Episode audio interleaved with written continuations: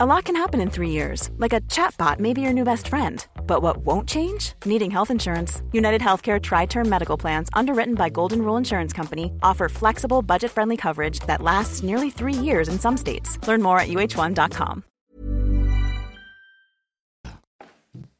Il est bientôt 6 heures, vous regardez la matinale de CNews. Merci d'être avec nous à la une ce matin. Des milliers de migrants qui débarquent sur la petite île italienne de Lampedusa. Les autorités italiennes sont débordées. Certains des migrants ont été, comme vous le voyez, transférés en Sicile. On va vous montrer les images. Sondage exclusif, c'est ça pour CNews qu'on vous révèle ce matin dans la matinale. Une majorité de Français, 55% exactement, disent non à la régularisation des sans-papiers qui travaillent dans les métiers en tension. On va en parler avec vous, euh, avec vous Gauthier Lebret. Après l'agression sauvage d'une femme à Nice, nous sommes allés dans le quartier niçois où ça s'est passé. Les habitants sont à la fois tristes pour la victime, excédés par ce qui se passe et apeurés. De plus en plus de Français sont à découvert à la banque, 22% tous les mois. Les derniers chiffres avec vous, le Guillaume. Et puis le 15 de France affronte l'Uruguay ce soir en Coupe du Monde de rugby. Près d'une semaine après leur magnifique victoire contre la Nouvelle-Zélande, l'équipe de France ne doit pas relâcher la pression. Attention, pas d'excès de confiance, nous dira Guillaume Filleul. A tout de suite, Guillaume. Lampedusa débordé par l'immigration illégale. Ces dernières heures, environ 6000 migrants sont arrivés à bord de d'embarcation de fortune sur la petite île italienne, Chana. Hein. Une pression qui s'intensifie également à la frontière euh, française. Gérald Darmanin a annoncé l'arrivée euh, de renforts supplémentaires pour lutter justement contre cette immigration illégale. Corentin Brio et Mathilde Ibanez. La Sicile, comme nouveau point de chute pour ces migrants. Ils sont des centaines à être arrivés ce mercredi en provenance de l'île de Lampedusa, touchée par une surpopulation migratoire. Depuis le début de l'année, l'Italie enregistre plus de 100 000 arrivées par voie maritime, et ce malgré une politique plus ferme contre l'immigration de la première ministre italienne. De l'autre côté de la frontière, des élus français avaient déjà tiré la sonnette d'alarme depuis le mois d'août. En déplacement à Nice, non loin de l'Italie, Gérald Darmanin s'est dit lui aussi préoccupé. Si on voit que la pression migratoire en France a baissé entre la frontière française et espagnole, et elle a baissé entre la frontière française et l'Angleterre, elle a augmenté à la frontière italienne du fait des désordres, notamment en Afrique, et la déstabilisation que connaît la, Libye ou la, ou la, Tunisie, qui s'est accélérée, et nous avons une augmentation de 100% des flux. Gérald Darmanin compte muscler les effectifs de la Border Force, lancée au mois de juin par Elisabeth Borne. On a effectivement ces renforts très importants de, policiers et de gendarmes, mais aussi un doublement des effectifs douaniers, et notamment au péage de la Turbie ici, un doublement des effectifs sentinelles. Une réunion prévue le 28 septembre à Bruxelles va réunir les ministres européens de la justice et de l'intérieur pour échanger sur l'immigration.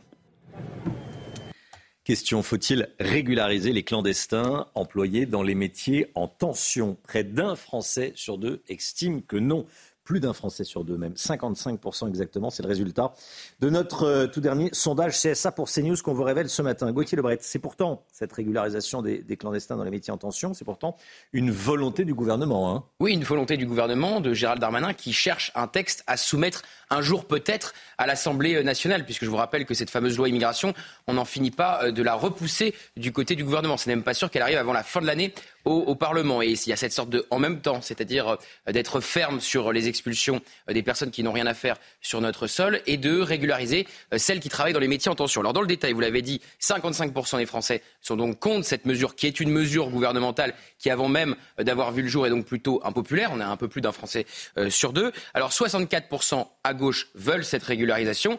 Là, c'est normal, c'est une demande de la gauche. Donc, euh, pour une fois, la gauche est en adéquation avec ses électeurs. Sur d'autres sujets, il y a une inadéquation, mais là, c'est en adéquation. Par contre, à Renaissance, qui porte donc cette mesure, 53% des sympathisants sont contre la régularisation. Et alors, à droite, pas de surprise, on explose les compteurs. 71% à droite sont contre la régularisation de ceux qui travaillent dans des métiers en tension. Merci beaucoup Gauthier. On en sait plus sur le profil de l'auteur de l'agression ultra-violente à Nice, cet individu euh, qui s'est acharné, je le rappelle, sans raison apparente sur une femme euh, d'une cinquantaine d'années qu'il ne connaissait pas. Il a 24 ans, il est de nationalité suédoise, il était d'ailleurs recherché par les autorités de son pays. Nos équipes sont allées euh, à Nice, où les habitants dénoncent une montée de l'insécurité dans leur ville. Reportage signé Franck Trivio avec Michael, Michael Dos Santos et Mathilde Couvillère-Flornois. Regardez. La violente agression survenue il y a deux jours ne surprend pas les personnes de ce quartier nord de la ville. Cette commerçante a même changé ses habitudes, lassée de l'insécurité croissante à quelques pas de la gare de Nice. Le soir, on sort plus parce qu'on a peur. Il hein, faut sortir en groupe. Un petit couple qui sort au Nice à minuit se fait agresser. Des craintes partagées par certains habitants du quartier. Euh, là, depuis un an, c'est une catastrophe. Hein. Entre les gens qui se font raqueter, les, les, gens qui se font voler, les gens qui se font attaquer par des coups de couteau. Il y a beaucoup de gens bizarres hein, dans la rue le soir. Selon le procureur, le principal suspect est âgé de 24 ans, de nationalité suédoise. Il était recherché par les autorités de son pays pour s'être soustrait à des soins psychiatriques. Selon les premiers témoignages, le suspect qui n'avait consommé ni drogue ni alcool aurait agi gratuitement et n'aurait aucun lien avec la victime. Après avoir nié les faits, il a été placé en détention provisoire. Une information judiciaire a été ouverte pour tentative d'assassinat. À 7h10, on sera avec euh, une élue euh, vice-présidente des Républicains, Nelly Garnier. On va parler de, ces sujets-là. Une enquête a été ouverte après l'agression à caractère antisémite d'un étudiant juif à Marseille, Chana. Hein. Le jeune homme de 21 ans euh, se rendait à la synagogue samedi dernier qui passe sur la tête quand des individus l'ont pris à partie. Ils ont proféré des insultes à caractère antisémite avant de lui ordonner de se mettre à genoux. Une fois à terre, il lui aurait dérobé sa montre et son bracelet. Il manque au moins 14 000 places de prison en France. Les chiffres de la surpopulation carcérale eh, battent une nouvelle fois des, records. Selon le ministère de la Justice, plus de 74 000 personnes sont actuellement incarcérées pour 60 000 places disponibles. Hein. Oui, c'est du jamais vu. Le détail avec euh, Noémie Schulz et Célia Barotte.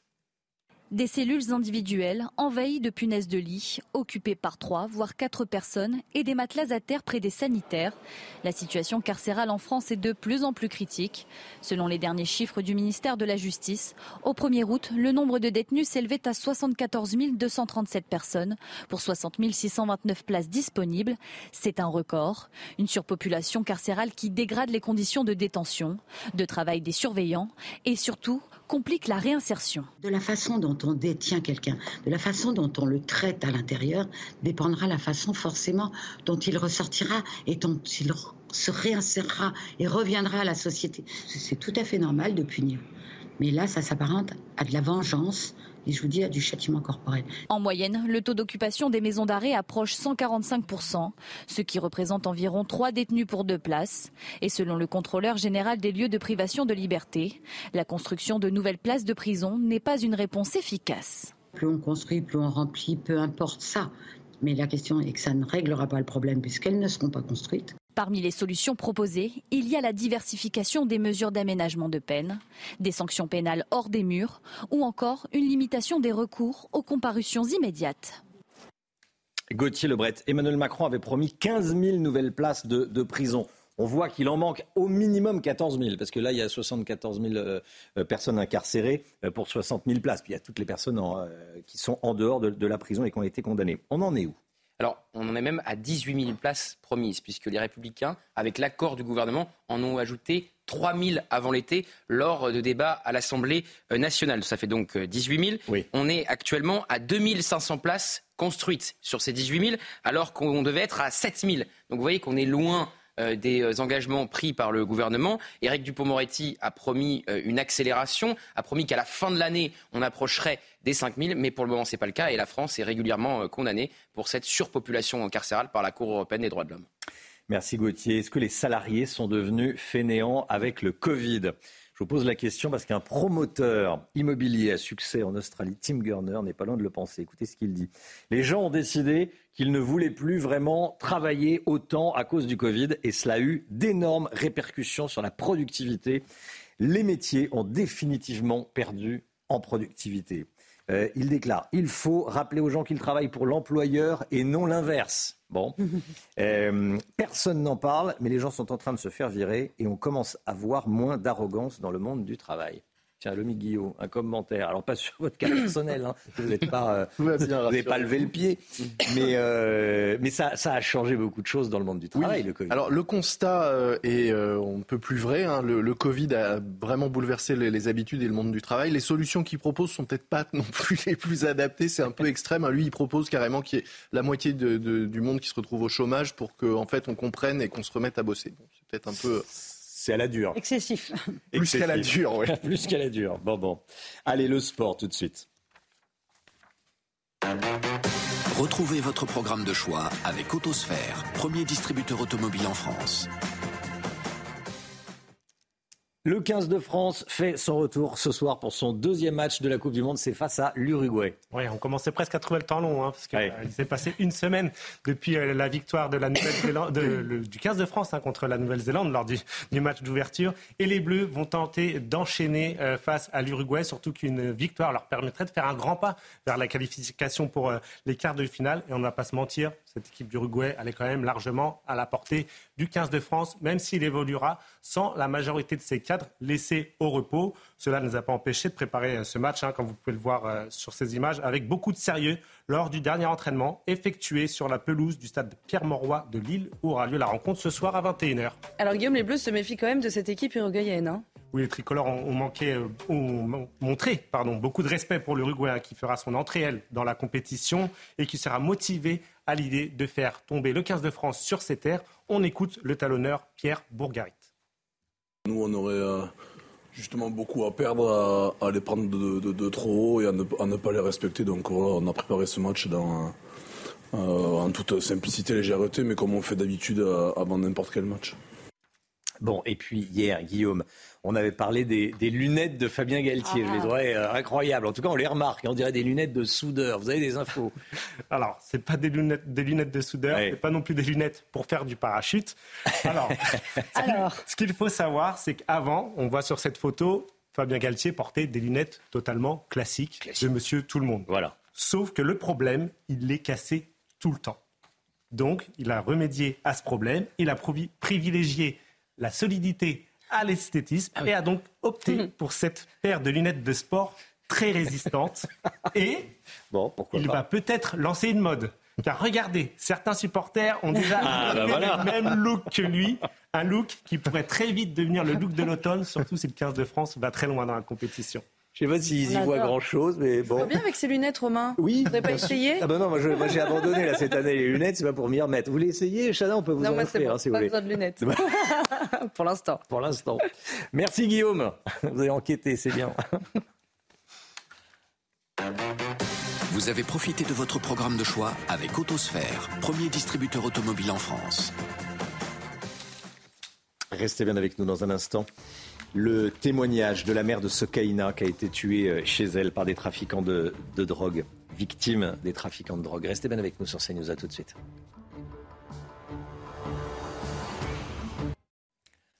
CNews, il est 6h15. Tout d'abord le point info, Chanel Housteau. Les deux détenus qui se sont évadés de la prison de Fleury-Mérogis sont toujours introuvables. Ils ont pris la fuite mardi dernier pendant une sortie dans la forêt de Fontainebleau. Prétextant une envie pressante, ils ne sont jamais revenus. Un des détenus condamné pour infraction à la législation sur les stupéfiants devait sortir l'année prochaine. Le second purgeait une peine pour agression sexuelle et exhibition sexuelle jusqu'en 2026. On en sait plus sur le profil de l'auteur de l'agression ultra-violente à Nice, cet individu qui s'est acharné sans raison apparente sur une femme d'une cinquantaine d'années qu'il ne connaissait pas. Il a 24 ans et est de nationalité suédoise. Il était d'ailleurs recherché par les autorités de son pays pour s'être soustrait à des soins psychiatriques. Et puis à Nîmes, les conducteurs de bus ne veulent plus desservir le quartier Pisevin. Ce quartier gangréné par le trafic de drogue est le théâtre de nombreuses fusillades. Une réunion entre les services de la préfecture, de Nîmes Métropole et les prestataires en charge de la collecte et des transports sera organisée aujourd'hui. Il sera question d'assurer la continuité des services publics tout en protégeant les agents. Les témoignages se multiplient après la mort tragique de Sokaina à Marseille. On vous en parle évidemment depuis le début de la semaine. Les voisins de la jeune femme sont sous le choc. Elle était chez elle hein, quand elle a euh, été atteinte par une balle perdue euh, tirée par des trafiquants de drogue qui euh, tirait sur son immeuble avec une Kalachnikov.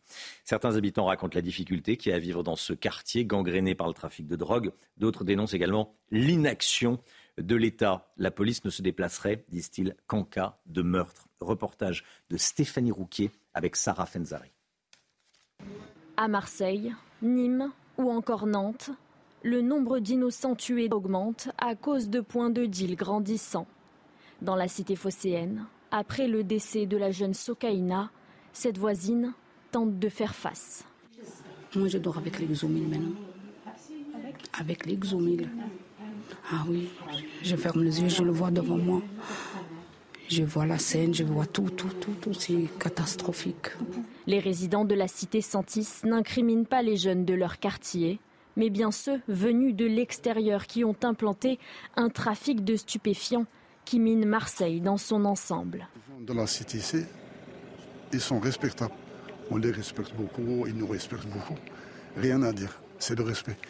Mais ce qui s'est passé là, ça vient de l'extérieur. Ces habitants se sentent aujourd'hui délaissés et n'ont plus foi en l'État. L'État, ils font rien du tout. S'il y a meurtre, oui, ils viennent.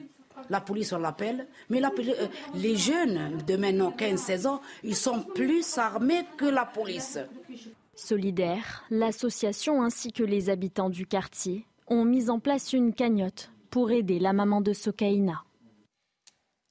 Vous avez entendu, les jeunes sont plus armés que la police. Euh, voilà, on, suit et on est aux côtés de, ceux qui vivent cette réalité, vous le savez, sur, sur CNews. On va partir à, Mayotte à présent, Chana. Un Mayotte toujours frappé par des pénuries d'eau. Hein. Et le week-end dernier, une centaine de personnes ont manifesté devant les locaux euh, du syndicat des eaux du département. Et pour cause, les habitants subissent des coupures presque quotidiennement. Le récit de Maëva Lamy. C'est devenu un rituel. On vide pour aller remplir après. Tous les jours, cette mère de famille charge sa voiture de bouteilles vides pour aller s'approvisionner en eau. Je me débrouille vers 16h, 17h, sachant qu'à 16h, presque il n'y a pas d'eau. Je suis obligée de demander la permission à mon chef de partir un peu plus tôt. Mayotte, qui dépend essentiellement des eaux pluviales, est confrontée à sa plus importante sécheresse depuis 1997. Conséquence, depuis plus d'une semaine, les coupures d'eau sont presque quotidiennes. En colère, une centaine de manifestants se sont réunis samedi matin devant les locaux du syndicat des eaux.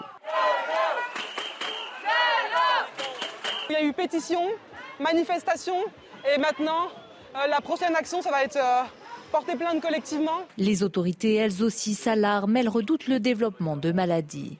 C'est vrai que cette crise de l'eau peut euh, euh, complexifier et rendre difficile la mise en œuvre des mesures d'hygiène auprès de, de, la population. En visite samedi à Mayotte, le ministre chargé des Outre-mer, Philippe Vigier, a promis des distributions de bouteilles, le déploiement de citernes ainsi que des aides aux entreprises.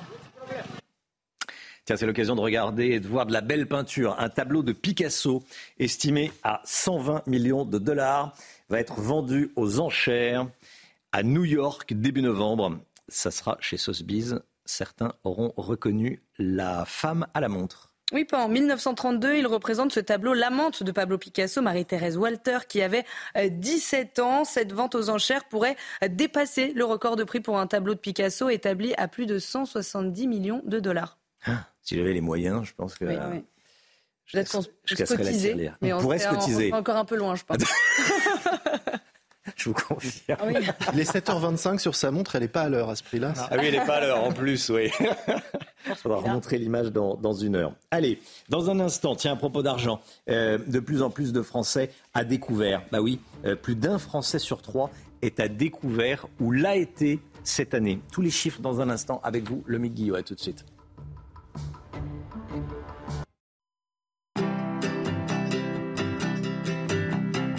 Votre programme avec Lesia, assureur d'intérêt général.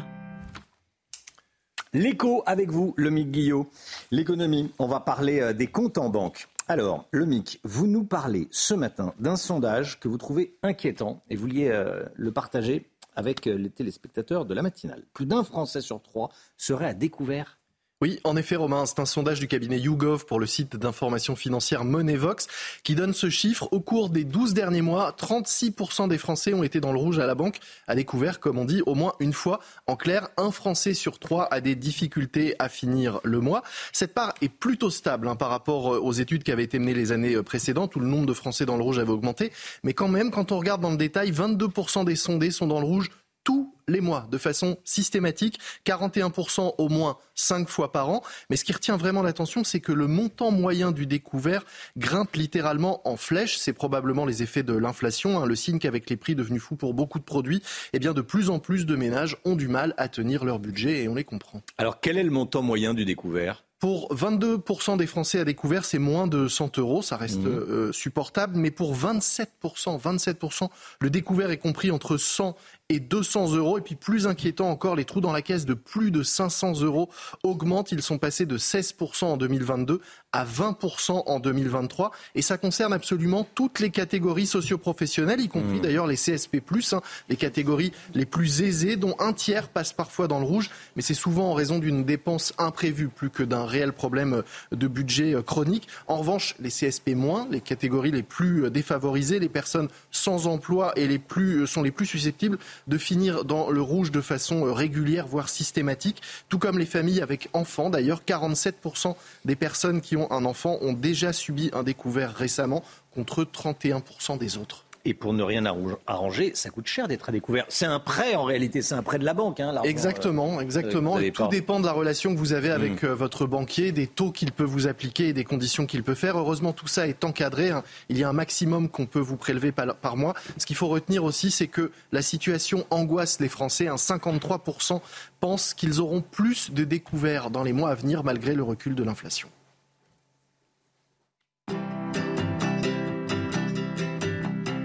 C'était votre programme avec Lesia, assureur d'intérêt général. 6h27, le temps, Alexandra Blanc. C'est l'heure de vous plonger dans la météo avec Mondial Piscine. Mondial Piscine, l'art de donner vie à vos rêves. Alexandra, le conseil du jour, on fait attention au brouillard. Hein oui, attention au brouillard ce matin euh, présent euh, sur les deux tiers du pays avec une visibilité particulièrement réduite, notamment euh, du côté de Charleville-Mézières dans les Ardennes. 360 mètres seulement de visibilité à Brive en Corrèze ou encore visibilité réduite dans les Yvelines à Toussus-le-Noble, le noble pardon, à 500 mètres. Donc vraiment attention, le temps est brumeux et nuageux ce matin avec des conditions météo parfois assez automnales. Donc soyez bien prudents si vous prenez la route. Alors au programme ce matin, donc beaucoup de brouillard, un temps très brumeux, très nuageux euh, sur les trois quarts du pays. On retrouve en revanche un temps un peu plus lumineux autour du golfe du Lion. On a du brouillard également euh, du côté de la Corse et puis un temps bien bien nuageux avec des nuages bien bien denses entre la Bourgogne, la Franche-Comté ou encore en remontant vers les Ardennes. Je vous le disais notamment à Charleville-Mézières où la visibilité est particulièrement réduite ce matin. Dans l'après-midi, c'est l'amélioration. Ça y est, le soleil va revenir en force. On aura seulement un temps un petit peu plus variable, un petit peu plus instable entre le Lyonnais, les Alpes, le Jura ou encore sur la montagne corse. Un petit peu d'instabilité aussi au pied des Pyrénées, puis du grand beau temps, vous le voyez sur la façade atlantique, sur le golfe de Gascogne ou encore autour du golfe du Lion, avec néanmoins le retour du Mistral. Côté température, un petit peu plus de fraîcheur. Ce matin, on respire un petit peu mieux.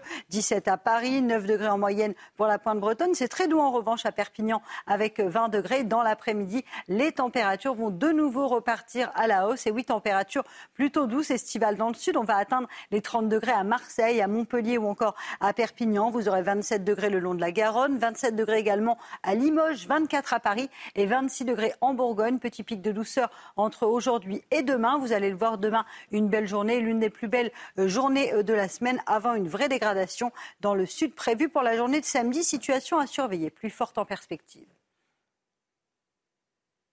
C'était la météo avec Mondial Piscine. Mondial Piscine, l'art de donner vie à vos rêves. Il est bientôt 6h30. Merci d'être avec nous. Vous regardez la matinale de CNews à la une ce matin. La chasse à l'homme toujours en cours après l'évasion de deux détenus de Fleury-Mérogis qui se sont échappés pendant une sortie en forêt de Fontainebleau. On va rejoindre Augustin Donadieu dans un instant. A tout de suite, Augustin. Le maire et la maire, en l'occurrence, de Saint-Cyr-l'École, près de Versailles, lancent un appel à l'aide. Il y a eu plusieurs rixes très violentes on est allé sur place. Les propriétaires de logements s'organisent contre les loyers impayés. Certains n'hésitent pas à utiliser des méthodes illégales. On est avec un spécialiste avec à 6h45. Soyez là. Les salaires devraient augmenter de 4% l'année prochaine. Attention, il va y avoir des disparités en fonction, petit 1 de votre métier et petit 2 de votre secteur d'activité. On verra ça en détail avec Lomique Guillaume. Et puis c'est officiel, Marco Verratti quitte le Paris Saint-Germain. Il a rejoint le club d'Al Arabi au Qatar. Guillaume Filleul va nous en dire plus. A tout de suite Guillaume. Les deux détenus qui se sont évadés de la prison de Fleury-Mérogis sont toujours introuvables. Ce matin, ils ont pris la fuite euh, mardi dernier pendant une sortie dans la forêt de Fontainebleau. Hein. Prétextant une envie pressante, ils se sont éloignés et ne sont jamais revenus. On rejoint tout de suite Augustin Donadieu en direct de Fontainebleau. Bonjour Augustin. Alors ce matin, les recherches se poursuivent. Hein. Les recherches euh, se poursuivent. Il s'agit euh, de deux hommes, l'un condamné dans une affaire de stupéfiants qui devait sortir de prison en 2024, le second qui purgeait une peine jusqu'en 2026 à Fleury-Mérogis pour agression et exhibition euh, sexuelle.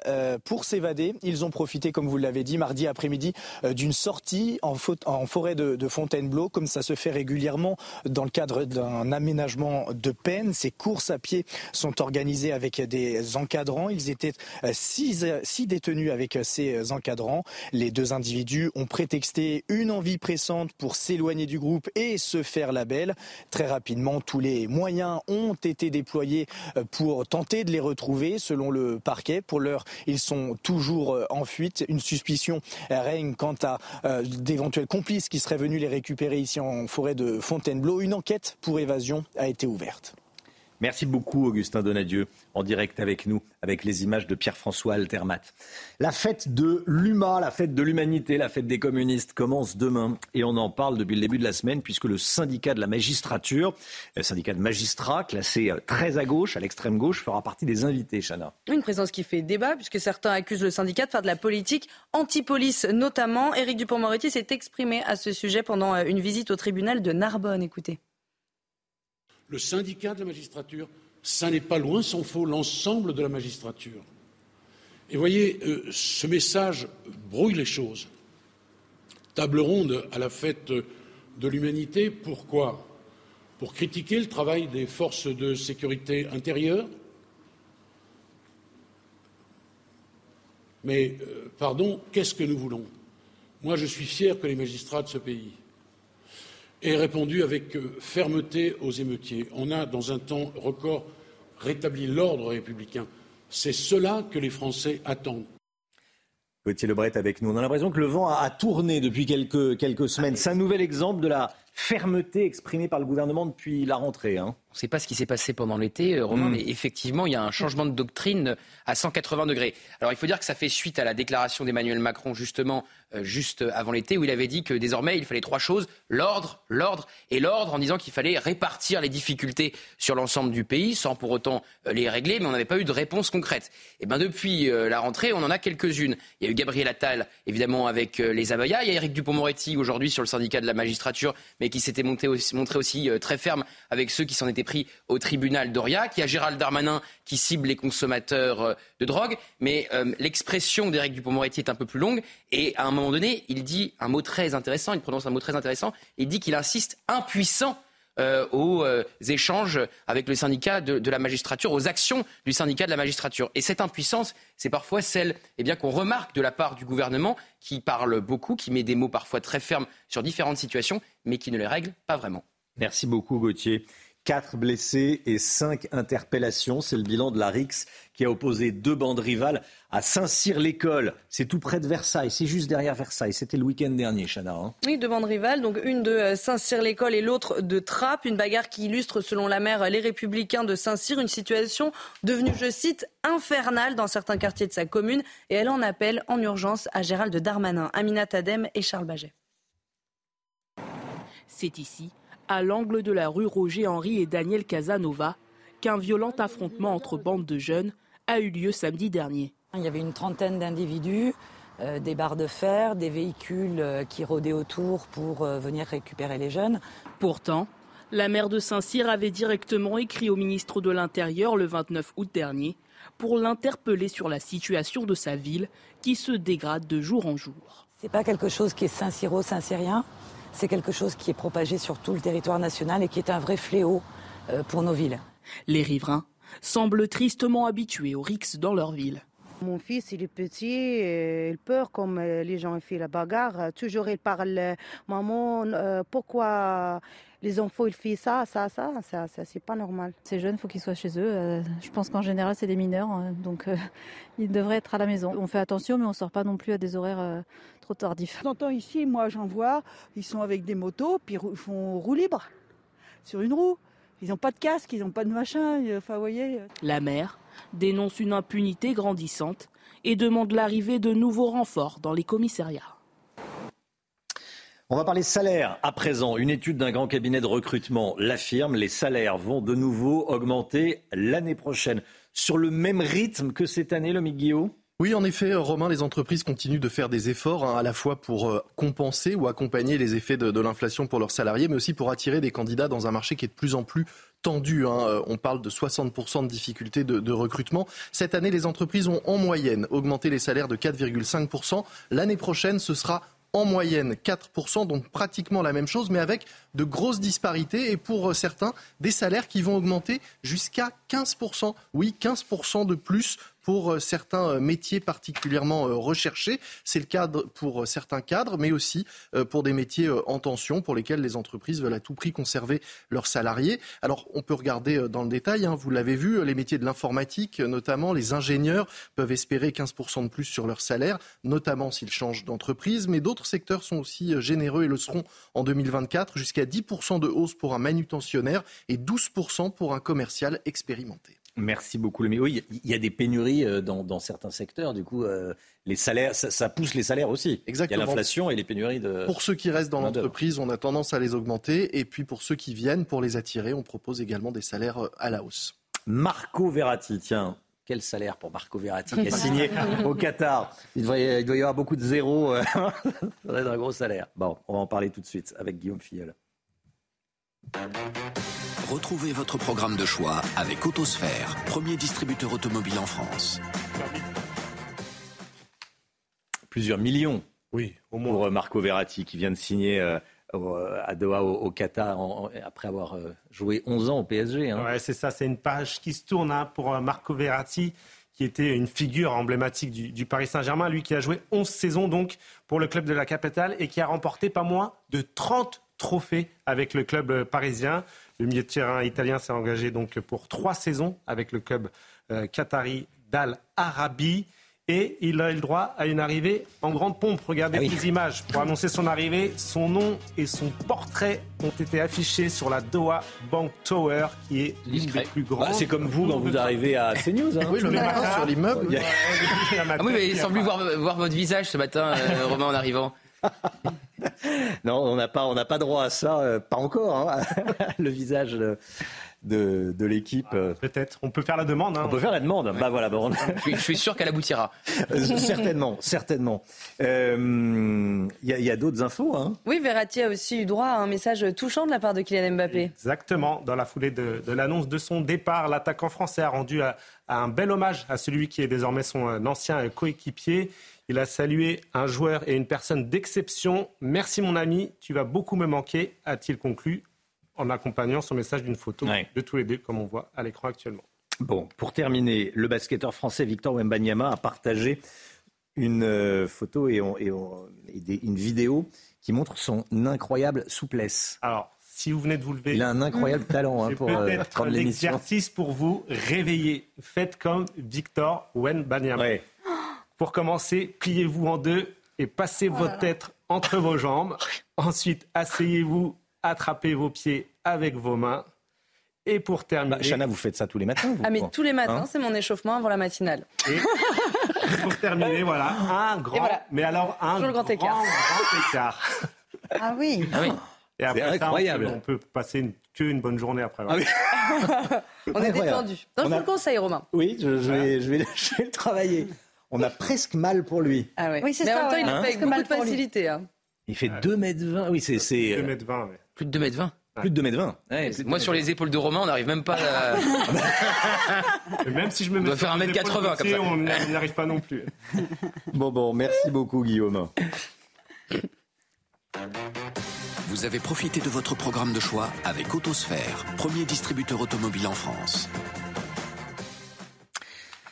Les loyers impayés, les propriétaires s'organisent parfois avec des méthodes aux limites de l'illégalité, voire totalement illégales. On va en parler avec Christophe Demerson.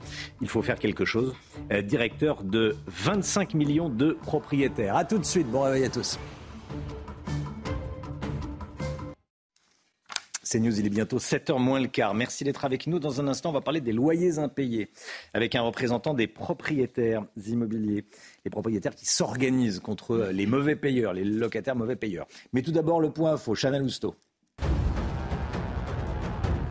Est-ce qu'il faut régulariser les clandestins employés dans les métiers en tension? Plus d'un Français sur deux estime que non. C'est le résultat de notre dernier sondage CSA pour CNews qu'on vous révèle ce matin.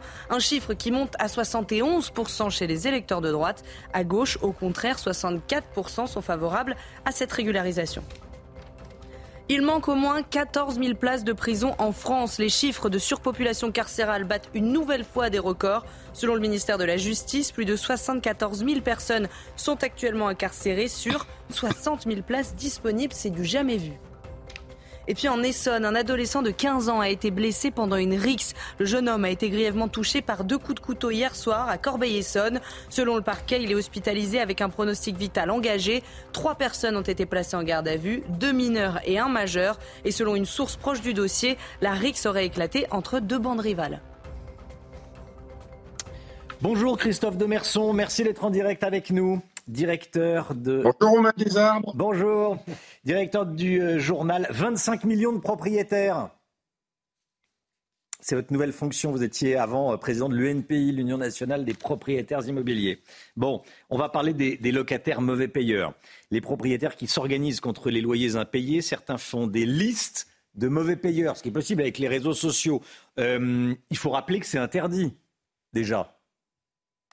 Totalement interdit. Écoutez, après, ce qu'il faut voir aujourd'hui, c'est que les loyers impayés explosent. hein. Aujourd'hui, euh, tout le monde est un petit peu en tension. Et j'allais dire, quand vous parlez des propriétaires, il y a des, pro- il y a des problèmes avec les locataires. Et malheureusement, il y a aussi eu un- une explosion euh, chez les propriétaires. Là, carrément, c'est parce qu'ils n'arrivent plus à payer leurs charges aujourd'hui devant l'avalanche de factures. Donc, euh, le- le- les temps sont difficiles dans l'immobilier. Ce qu'on peut dire, Romain Desarbres, aujourd'hui, si on fait court, c'est que si on regarde sur les trois, trois dernières années, les petits impayés, parce qu'il faut diviser entre les petits impayés et les gros impayés. Les petits impayés, on va dire, c'est un mois, un mois, entre un et deux mois de loyer. Là, euh, c'est quand même 20%, donc c'est une explosion. C'est 20% des petits impayés qui ont explosé. Donc là, c'est x3. Euh, et, et si on parle pour les gros impayés, où là, c'est beaucoup plus grave, et là, ça met tout le monde en difficulté, on parle de 4%, 4-5%. On aura les chiffres exacts lissés, nous, avec notre Observatoire national des taxes foncières de l'UNPI euh, à la mi-octobre. Et là, c'est entre 4 et 5 Donc, c'est aussi fois pratiquement 3, entre 3 fois 3 et fois 4. Donc, on- on voit une explosion de, de l'impayé de, de toute nature sur le logement. Alors, c'est vrai que le logement, ben, il est chargé en impôts, tout le monde le sait.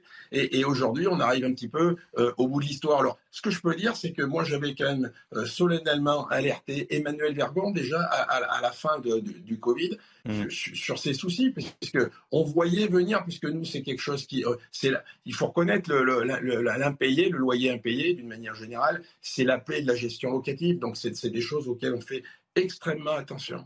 Et puis, euh, avec les mauvais payeurs, c'est tout le système qui est grippé euh, en réalité. Du coup, ça, ça rend euh, les propriétaires frileux également. Quand on entend parler de loyer impayé, on se dit je vais pas me lancer. Si j'ai un petit studio, j'ai pas envie de le mettre en location. Je vais me retrouver avec des problèmes.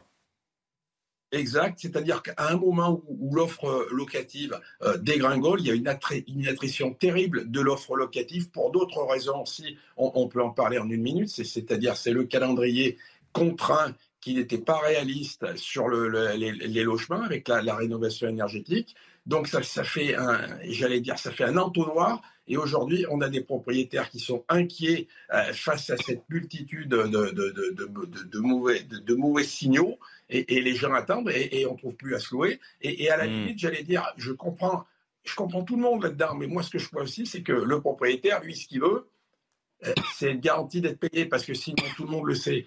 Et c'est très dur de se séparer de son locataire. Alors c'est vrai qu'il y a eu la loi Casbarien avec des petits effets pour, pour rattraper un petit peu ce retard, mais c'est pas suffisant. L'inquiétude est là et, c'est vrai que ça va être difficile pour les locataires et ça va être difficile pour les locataires et les propriétaires aussi. Mais pourquoi ça va être difficile pour les locataires? Parce que c'est vrai qu'il y a de moins en moins euh, de biens loués. Christophe de Merson, euh, j'arrête de payer mon, mon loyer. Au bout de combien de temps je me fais expulser? Alors ça, je vais vous dire, ça, ça, va dépendre parce que si vous êtes un bon locataire, j'allais presque dire que c'est un faux débat. Parce que quand vous êtes un, bon locataire, votre propriétaire vous connaît. Non, mais le, locataire qui, arrête de payer, euh, entre le moment où il arrête de payer et le moment où il est expulsé, il se passe combien de mois? Ce, ce, que je vous dis, c'est que en réalité, les propriétaires, ce qu'ils font, nous on l'observe tout le temps, c'est qu'ils écoutent, ils sont quand même à l'écoute de leur, de leur locataire. Si c'est un bon locataire, il va aller voir le locataire, il va lui dire, écoutez, monsieur le bon locataire, euh, euh, faites un effort, moi j'ai les taxes foncières qui arrivent à payer pour le 16 octobre, et là, je n'aurai pas de date. Après, il peut lui dire dans un deuxième temps, écoutez, si on est entre un mois et deux mois maximum, on, regarde, on fait un, échéancier, vous payez en quatre fois, il faut trouver une solution. Mm. Après ça, c'est vrai que maintenant, on peut un petit peu accélérer la, clause résolutoire et on pourrait dire six semaines après le commandement de payer. Mais là, on entre déjà dans autre chose. Là, on entre plutôt, après, j'allais dire, le vrai sujet, c'est le, mauvais payeur professionnel. Et le mauvais payeur professionnel, qu'est-ce qu'il fait? Il connaît les arcanes de la loi, la difficulté. Et là, je vais, je vais vous dire, eh ben, vous allez mettre, si vous êtes bien conseillé, si vous venez dans les chambres de pays partout en France, eh ben, vous allez mettre trois ans pour faire partir votre locataire. Hmm. Merci beaucoup Christophe de Merson. Merci d'avoir été euh, avec nous ce matin dans la matinale de CNews. Restez bien sur CNews dans un instant. La politique édito. Gauthier Lebret. À tout de suite. La politique avec vous, Gauthier Lebret. On va revenir sur euh, les déclarations de Jean-Luc Mélenchon. Nouvelle polémique puisque Jean-Luc Mélenchon a comparé Emmanuel Macron et Elisabeth Borne à Pinochet, à Augusto Pinochet, l'ancien dictateur euh, chilien. Oui, alors c'était mardi, il rendait hommage à Salvador Allende, renversé donc par effectivement le dictateur euh, Pinochet, et il a osé un parallèle plus que douteux entre Elisabeth Borne, Emmanuel Macron et le dictateur chilien. Écoutez cet extrait. Sur la base du coup d'État de Pinochet que les Chicago Boys ont pu commencer leurs expériences sur le dos du peuple chilien et que les ayant menées ensuite, elles ont été répandues dans le monde entier. Ce que nous sommes en train de célébrer, c'est le début de notre propre lutte contre cette politique. Et nous la continuons ici même contre ceux qui la prolongent, qu'ils s'appellent Macron, qu'ils s'appellent Borne, qu'ils s'appellent comme ils veulent. Ils ont pour nous le même visage bestial. Commencez à Santiago du Chili. Bon, tout ce qui est excessif est insignifiant, euh, disait euh, Talleyrand. Jean-Luc Mélenchon continue donc dans cette stratégie de la surenchère après la bordélisation de l'Assemblée nationale, le refus de condamner les émeutiers, les attaques à répétition contre la police. Emmanuel Macron et Elisabeth Borne auraient donc, vous l'avez entendu, le même visage bestial que Pinochet. Venant de quelqu'un qui a soutenu nombre de dictatures en Amérique latine, fallait oser. Jean-Luc Mélenchon, pro-Chavez au Venezuela ou encore pro-Maduro. Pour la majorité d'ailleurs, au moment des émeutes, le leader insoumis s'inspire de Chavez quand il ne condamne pas les émeutiers et qu'il affiche une volonté de tout conflictualiser. Bon, euh, j'imagine que c'est pour obtenir des voix. Euh, est-ce que c'est payable, euh, payant euh, électoralement? C'est la vraie question, Romain. Alors, il faudra évidemment attendre les prochaines élections. Mais il y a déjà quelques indicateurs. Il est clair que cette stratégie profite au Rassemblement national et à Marine Le Pen qui gagne des points dans absolument tous les sondages. Un sondage publié par Libération montrait que les Français jugeaient le RN plus crédible et compétent que LFI et surtout moins radical, moins violent et moins dangereux que les insoumis. C'est vraiment un révélateur ce sondage. Deux stratégies opposées, l'une de la cravate, de la normalisation, l'autre du conflit permanent, de la polémique, du chahut. Pour l'heure, c'est très clair, c'est celle de Marine Le Pen qui l'emporte sur celle de Jean-Luc Mélenchon. Gauthier Lebret. Merci Gauthier. Restez bien sur CNews. 8h15, la grande interview avec Sonia Mabrouk qui reçoit ce matin Xavier Bertrand. Il va faire une annonce, Xavier Bertrand. Soyez là si vous le pouvez. 8h15. Il y aura une annonce. Vous ne serez pas déçus. Euh, mais tout d'abord, c'est l'instant musique. C'est tout de suite.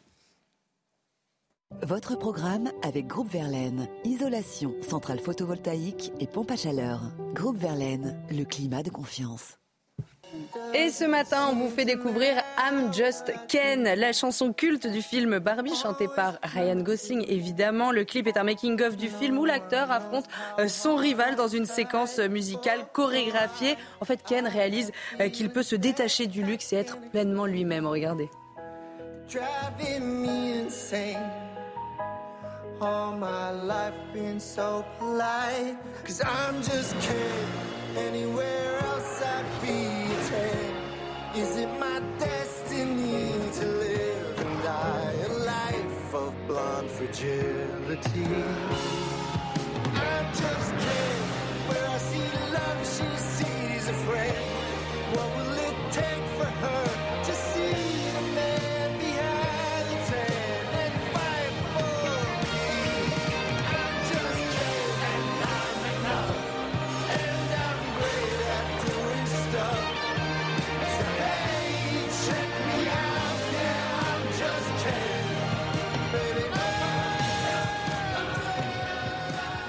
Chaud l'été, froid l'hiver C'était votre programme avec Groupe Verlaine Isolation thermique par l'extérieur avec aide de l'État. Groupeverlaine.com Bientôt 7 heures. Le temps, Alexandra Blanc.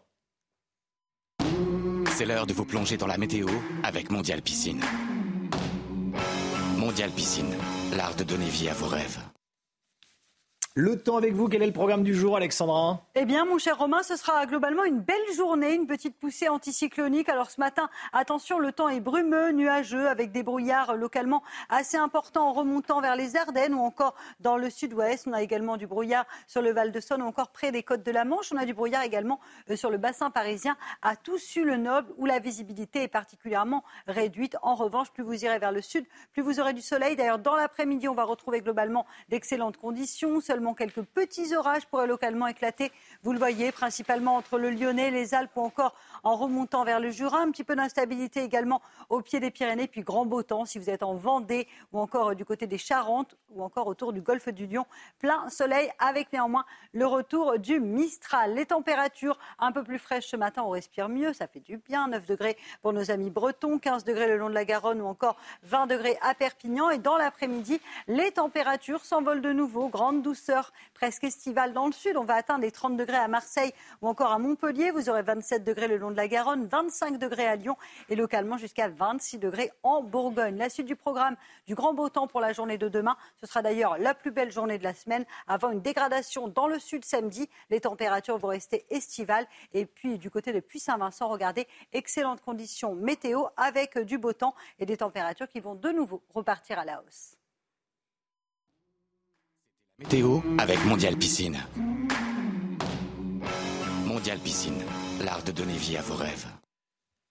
Il est bientôt 7 heures. Merci d'être avec nous. Vous regardez la matinale de CNews. À la une ce matin, des milliers de migrants qui débarquent sur la petite île italienne de Lampedusa. Les autorités italiennes sont débordées. Certains de ces migrants, comme vous le voyez, sont transférés vers la Sicile. On va vous montrer les images.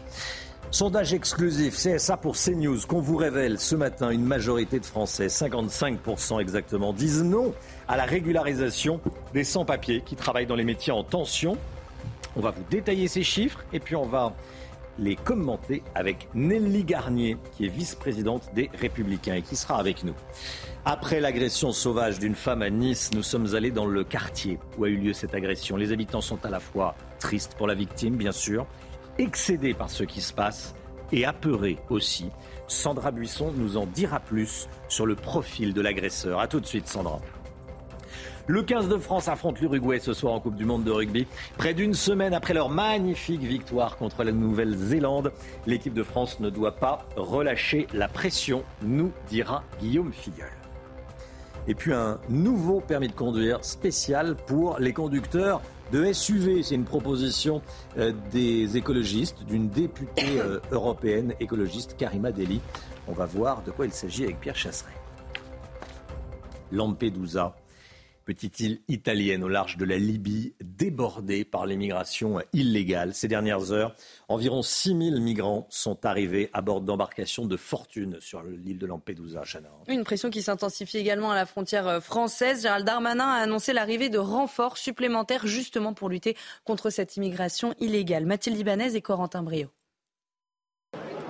La Sicile, comme nouveau point de chute pour ces migrants. Ils sont des centaines à être arrivés ce mercredi en provenance de l'île de Lampedusa, touchée par une surpopulation migratoire. Depuis le début de l'année, l'Italie enregistre plus de 100 000 arrivées par voie maritime, et ce malgré une politique plus ferme contre l'immigration de la première ministre italienne. De l'autre côté de la frontière, des élus français avaient déjà tiré la sonnette d'alarme depuis le mois d'août. En déplacement à Nice, non loin de l'Italie, Gérald Darmanin s'est dit lui aussi préoccupé. Si on voit que la pression migratoire en France a baissé entre la frontière française et espagnole, et elle a baissé entre la frontière française et l'Angleterre, elle a augmenté à la frontière italienne du fait des désordres, notamment en Afrique, et la déstabilisation que connaît la, Libye ou la, ou la Tunisie, qui s'est accélérée. Et nous avons une augmentation de 100% des flux. Gérald Darmanin compte muscler les effectifs de la Border Force, lancée au mois de juin par Elisabeth Borne.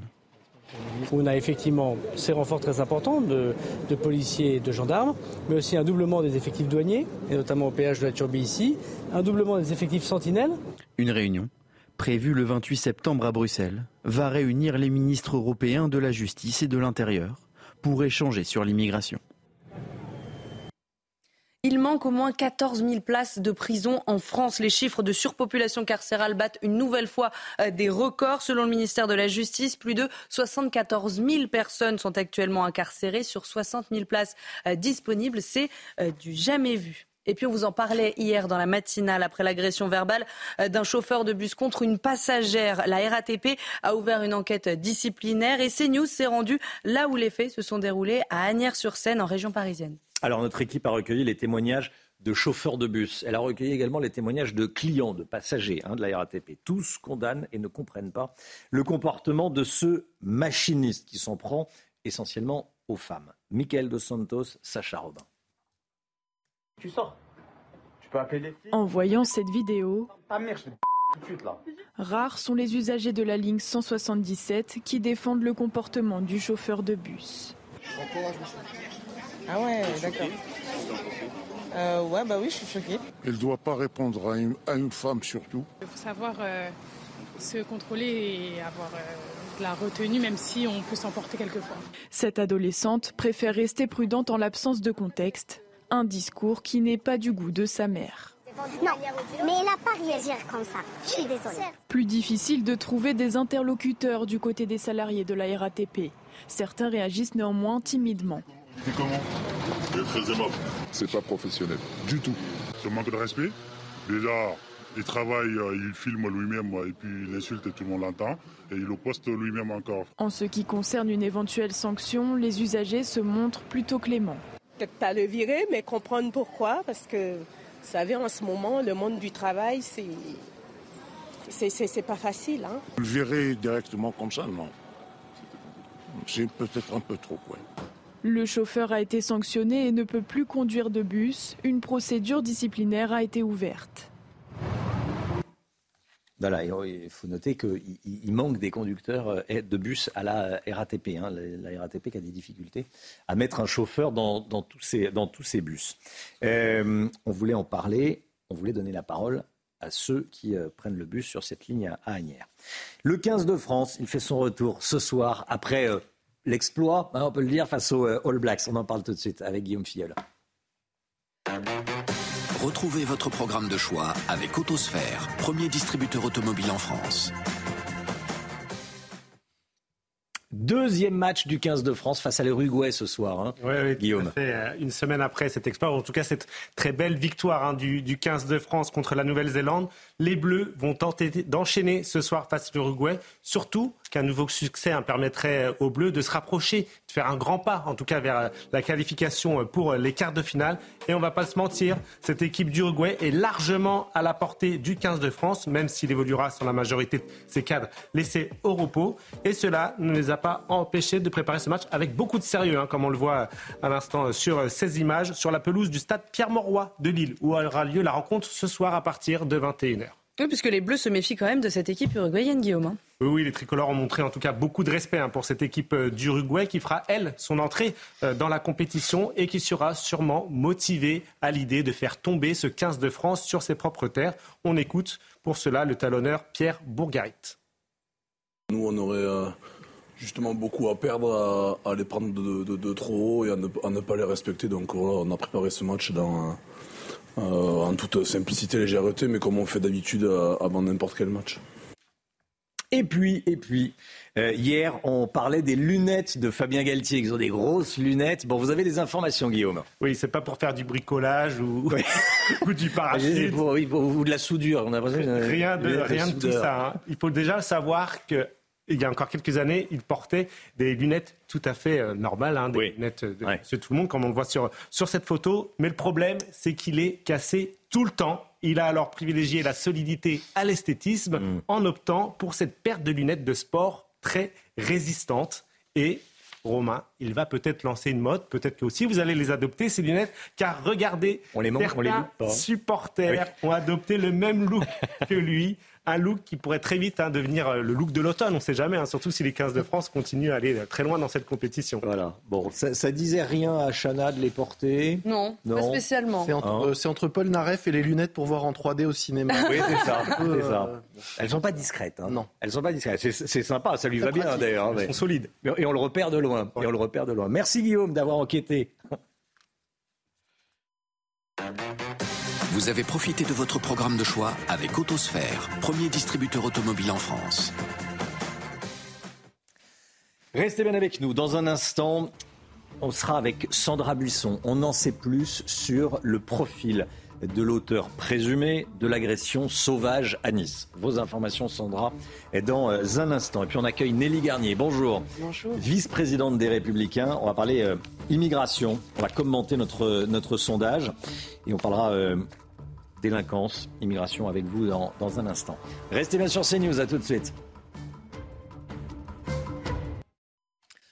CNews, il est 7h11. Merci d'être avec nous. Les suites de l'agression ultra-violente à, Nice. Pour rappel, l'auteur s'est acharné sans raison apparente sur une femme d'une cinquantaine d'années qu'il ne connaissait pas, qui ne connaissait ni d'Ève ni d'Adam, comme on dit. Sandra Buisson, on en sait plus sur le profil de l'auteur de ces faits. Les enquêteurs ont désormais son identité exacte oui, il s'avère que l'identité angolaise qu'il avait donnée euh, aux policiers de la BAC quand ils l'ont interpellé, et d'ailleurs qu'on a retrouvé, euh, c'est le même nom qu'on a retrouvé sur un ticket de bus qu'il avait en, en, sa possession, eh bien ce n'était pas la sienne, pas plus que celle d'un homme de République dominicaine euh, qu'il utilisait euh, quand il est passé par l'Allemagne. Cet homme de 24 ans est en fait de nationalité suédoise. Il était recherché par les autorités de, ce pays depuis juillet 2022, juillet l'année dernière. Il devait recevoir là-bas des soins psychiatriques sous contrainte et il s'y était soustrait. On ne sait pas encore depuis combien de temps il était en France, au minimum depuis juillet, puisque le ticket de bus retrouvé sur lui date du 17. Il semble qu'il était sans domicile fixe sur notre territoire. C'est ce que semble confirmer, à minima, le contenu de son sac avec des vêtements, des affaires de toilette et de la nourriture. À cette heure, il n'y a pas d'éléments qui permettent de déterminer le mobile de cette agression? Oui, euh, le mobile reste inconnu. Alors la justice considère en l'état euh, que l'agression était préméditée puisqu'il euh, a été mis en examen, ce suspect, pour tentative d'assassinat et placé en détention provisoire une qualification euh, vraisemblablement euh, due euh, notamment au fait que les, sur les images de vidéosurveillance de la ville, avant le passage à l'acte, on le voit revenir de la rue où habite la victime. Il se met derrière un camion garé sur le même trottoir qu'elle, et ce qui d'ailleurs inquiète cette femme qui va changer de trottoir. En garde à vue, il n'a rien dit qui puisse éclairer les enquêteurs sur ses motivations. Il a nié être l'auteur de l'agression. Il est resté évasif dans ses réponses et même silencieux quand les policiers lui ont mis sous le nez les images de, l'agression et il a même refusé de donner les clés pour déverrouiller ses deux téléphones. Au moment de l'agression, il n'était ni alcoolisé ni sous stupéfiant. A-t-il dit quelque chose à la victime pour l'instant? Impossible de le savoir. Elle n'est pas en état euh, d'éclairer les hmm. policiers puisqu'elle lutte encore pour sa survie.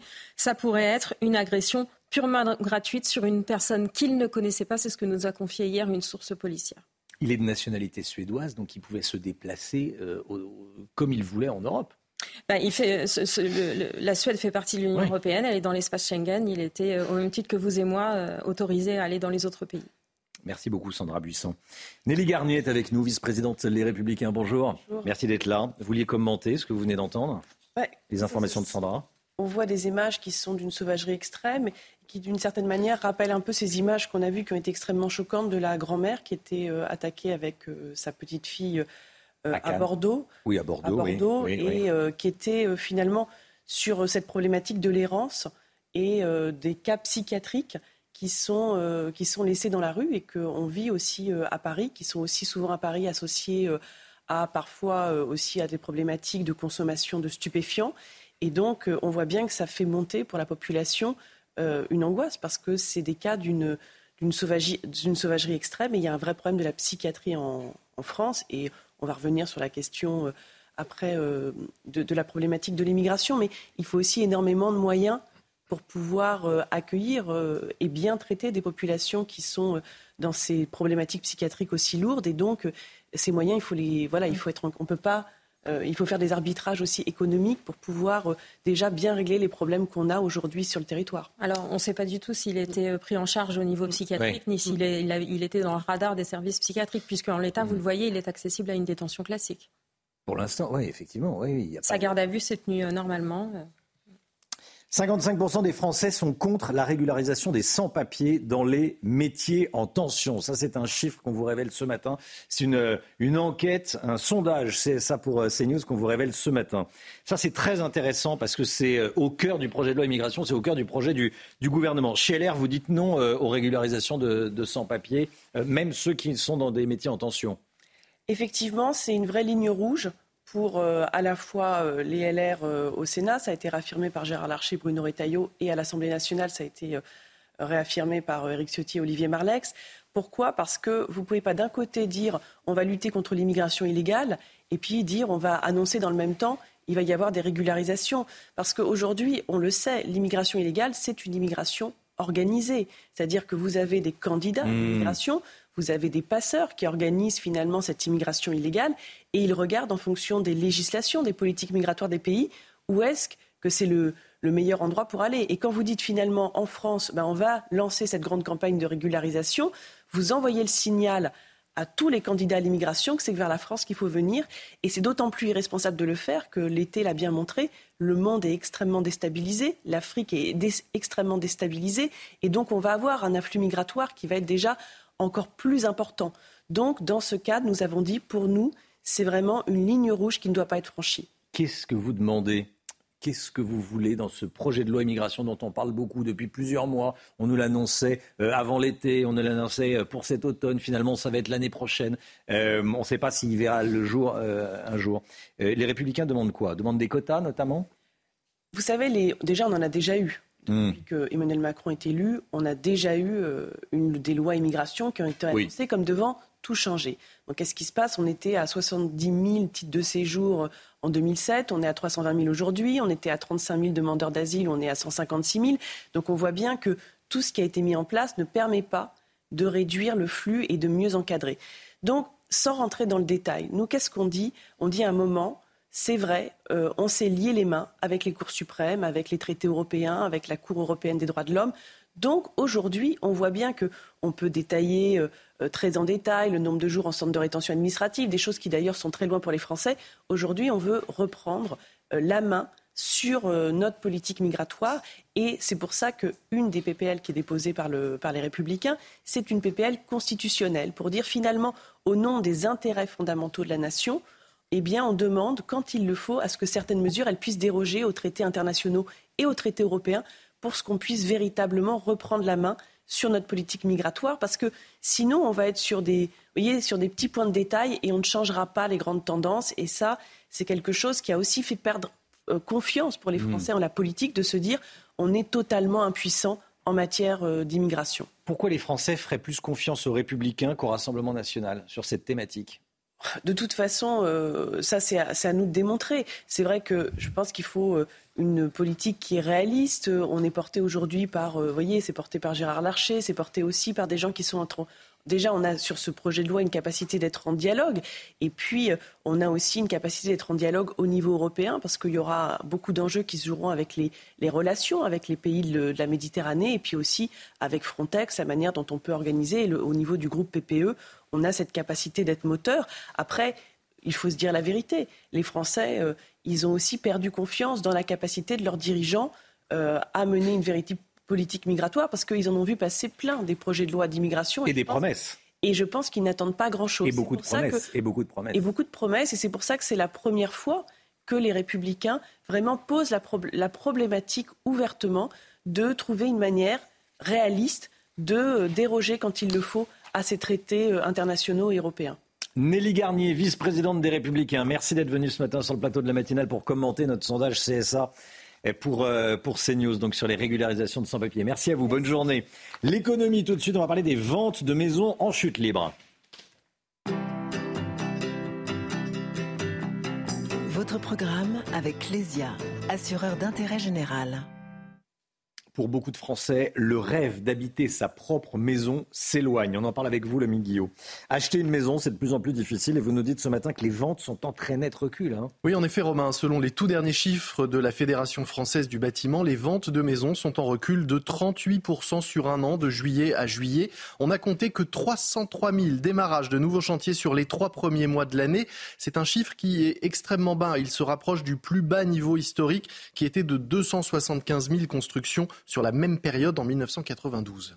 Qu'est-ce qui explique cette baisse? Ben D'abord, ce n'est pas un désamour, hein, il faut le hmm. dire, hein, le rappeler. 75% des Français rêvent toujours d'habiter en maison plutôt qu'en appartement et d'en être euh, propriétaire. C'est donc d'autant plus frustrant pour eux et c'est le signe que le marché de l'immobilier entre en crise. Hein. Les Français aimeraient acheter, mais ils ne peuvent pas en raison, on le dit et on le répète, de prix trop élevés et de taux de crédit qui remontent et rendent désormais l'achat trop cher et inaccessible pour beaucoup de ménages. Alors, concrètement, quelles sont les, conséquences pour le secteur du bâtiment? Eh ben Ça, c'est inquiétant. Elles peuvent être mmh. vraiment dramatiques. Hein, et les professionnels du bâtiment commencent d'ailleurs à s'en inquiéter. Selon la Fédération française du bâtiment, la baisse des constructions pourrait provoquer la disparition de 150 000 emplois dans le secteur d'ici 2025. Ces professionnels réclament donc des mesures, comme d'ailleurs tous les professionnels de l'immobilier, et attendent des annonces à l'occasion de la présentation du futur, loi de du futur projet de loi de finances pardon, pour 2024 qui sera détaillé le 27 septembre prochain euh, au matin.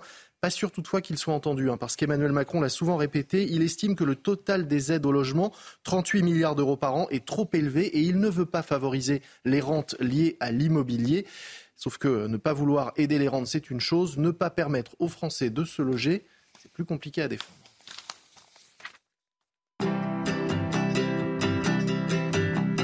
C'était votre programme avec Clésia assureur d'intérêt général.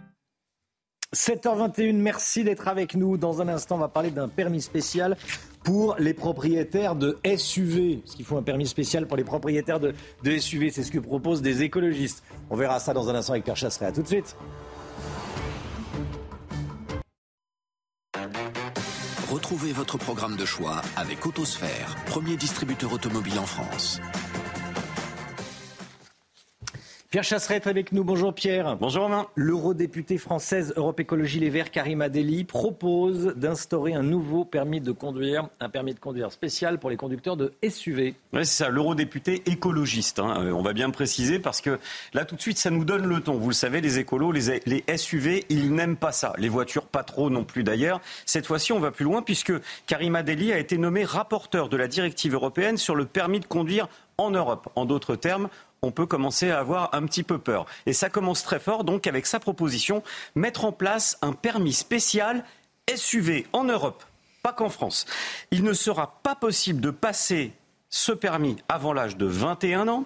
Et en plus de ça, il faudra déjà avoir un premier permis depuis deux ans avant. Autant vous dire que le frein, mmh. l'entrave qu'elle veut mettre à la possession de ces SUV est quand même plus que clair, peut-être même un peu plus que ridicule. Mais comment ça se justifie? Pourquoi une condition d'âge Alors, bah, à mon avis, c'est tout simplement pour faire passer le permis en deux fois, Romain, et faire en sorte qu'il y ait moins de personnes qui ah puissent acheter ce type de véhicule qui représente, à l'échelle mondiale comme à l'échelle française, quasiment une vente sur deux de véhicules neufs. Comment définir précisément un SUV, euh, Pierre?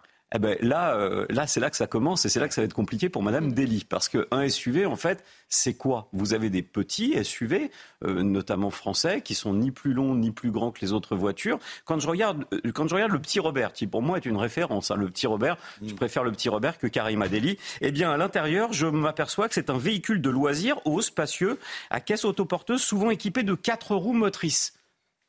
Il n'y a pas de condition de poids dedans il n'est pas défini.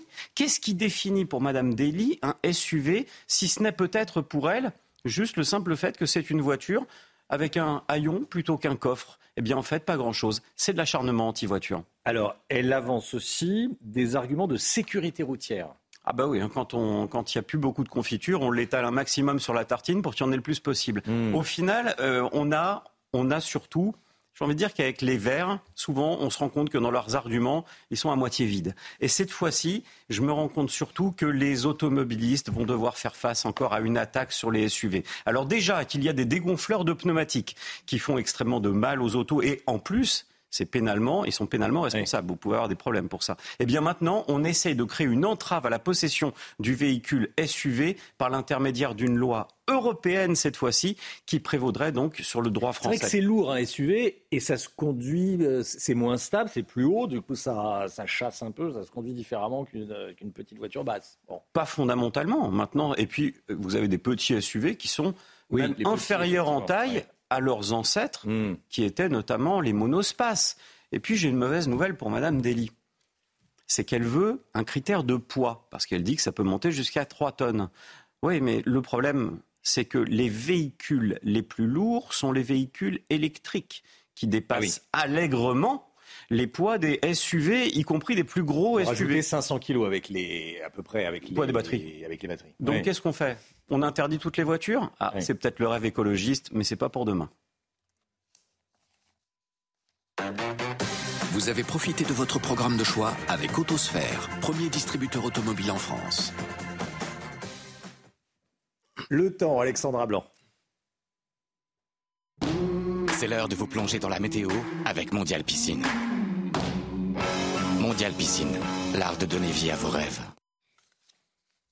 On fait attention au brouillard ce matin, Alexandra? Oui, beaucoup de brouillard, Romain, visibilité réduite, notamment à Charleville-Mézières, à Toussus-le-Noble ou encore en allant vers Brive, avec au programme ce matin un temps très brumeux, très nuageux sur les trois quarts du pays. Pour avoir un peu plus de soleil, il faudra aller autour du golfe du Lion, avec néanmoins, regardez, le retour du Mistral, du vent en Méditerranée, un temps brumeux également du côté de la Corse. Dans l'après-midi, petit à petit, les brouillards vont se dissiper. On va retrouver un temps globalement estival au nord comme au sud, peut-être quelques petits nuages sur le nord du pays ou encore sur la pointe bretonne. Plein soleil entre la façade atlantique et le golfe du Lion. Et attention également, on aura de nouveau des orages, principalement sur la façade est du pays, entre les Alpes du Nord, les Alpes du Sud ou encore en remontant vers le Jura. Un temps assez instable sur la montagne corse ou encore au pied des Pyrénées. Donc des orages, mais principalement en montagne. Les températures un petit peu plus fraîches ce matin sur la pointe bretonne avec 9 degrés à Brest ou encore 11 degrés du côté de Rennes, tandis que vous avez déjà 20 degrés à Perpignan. Et dans l'après-midi, les températures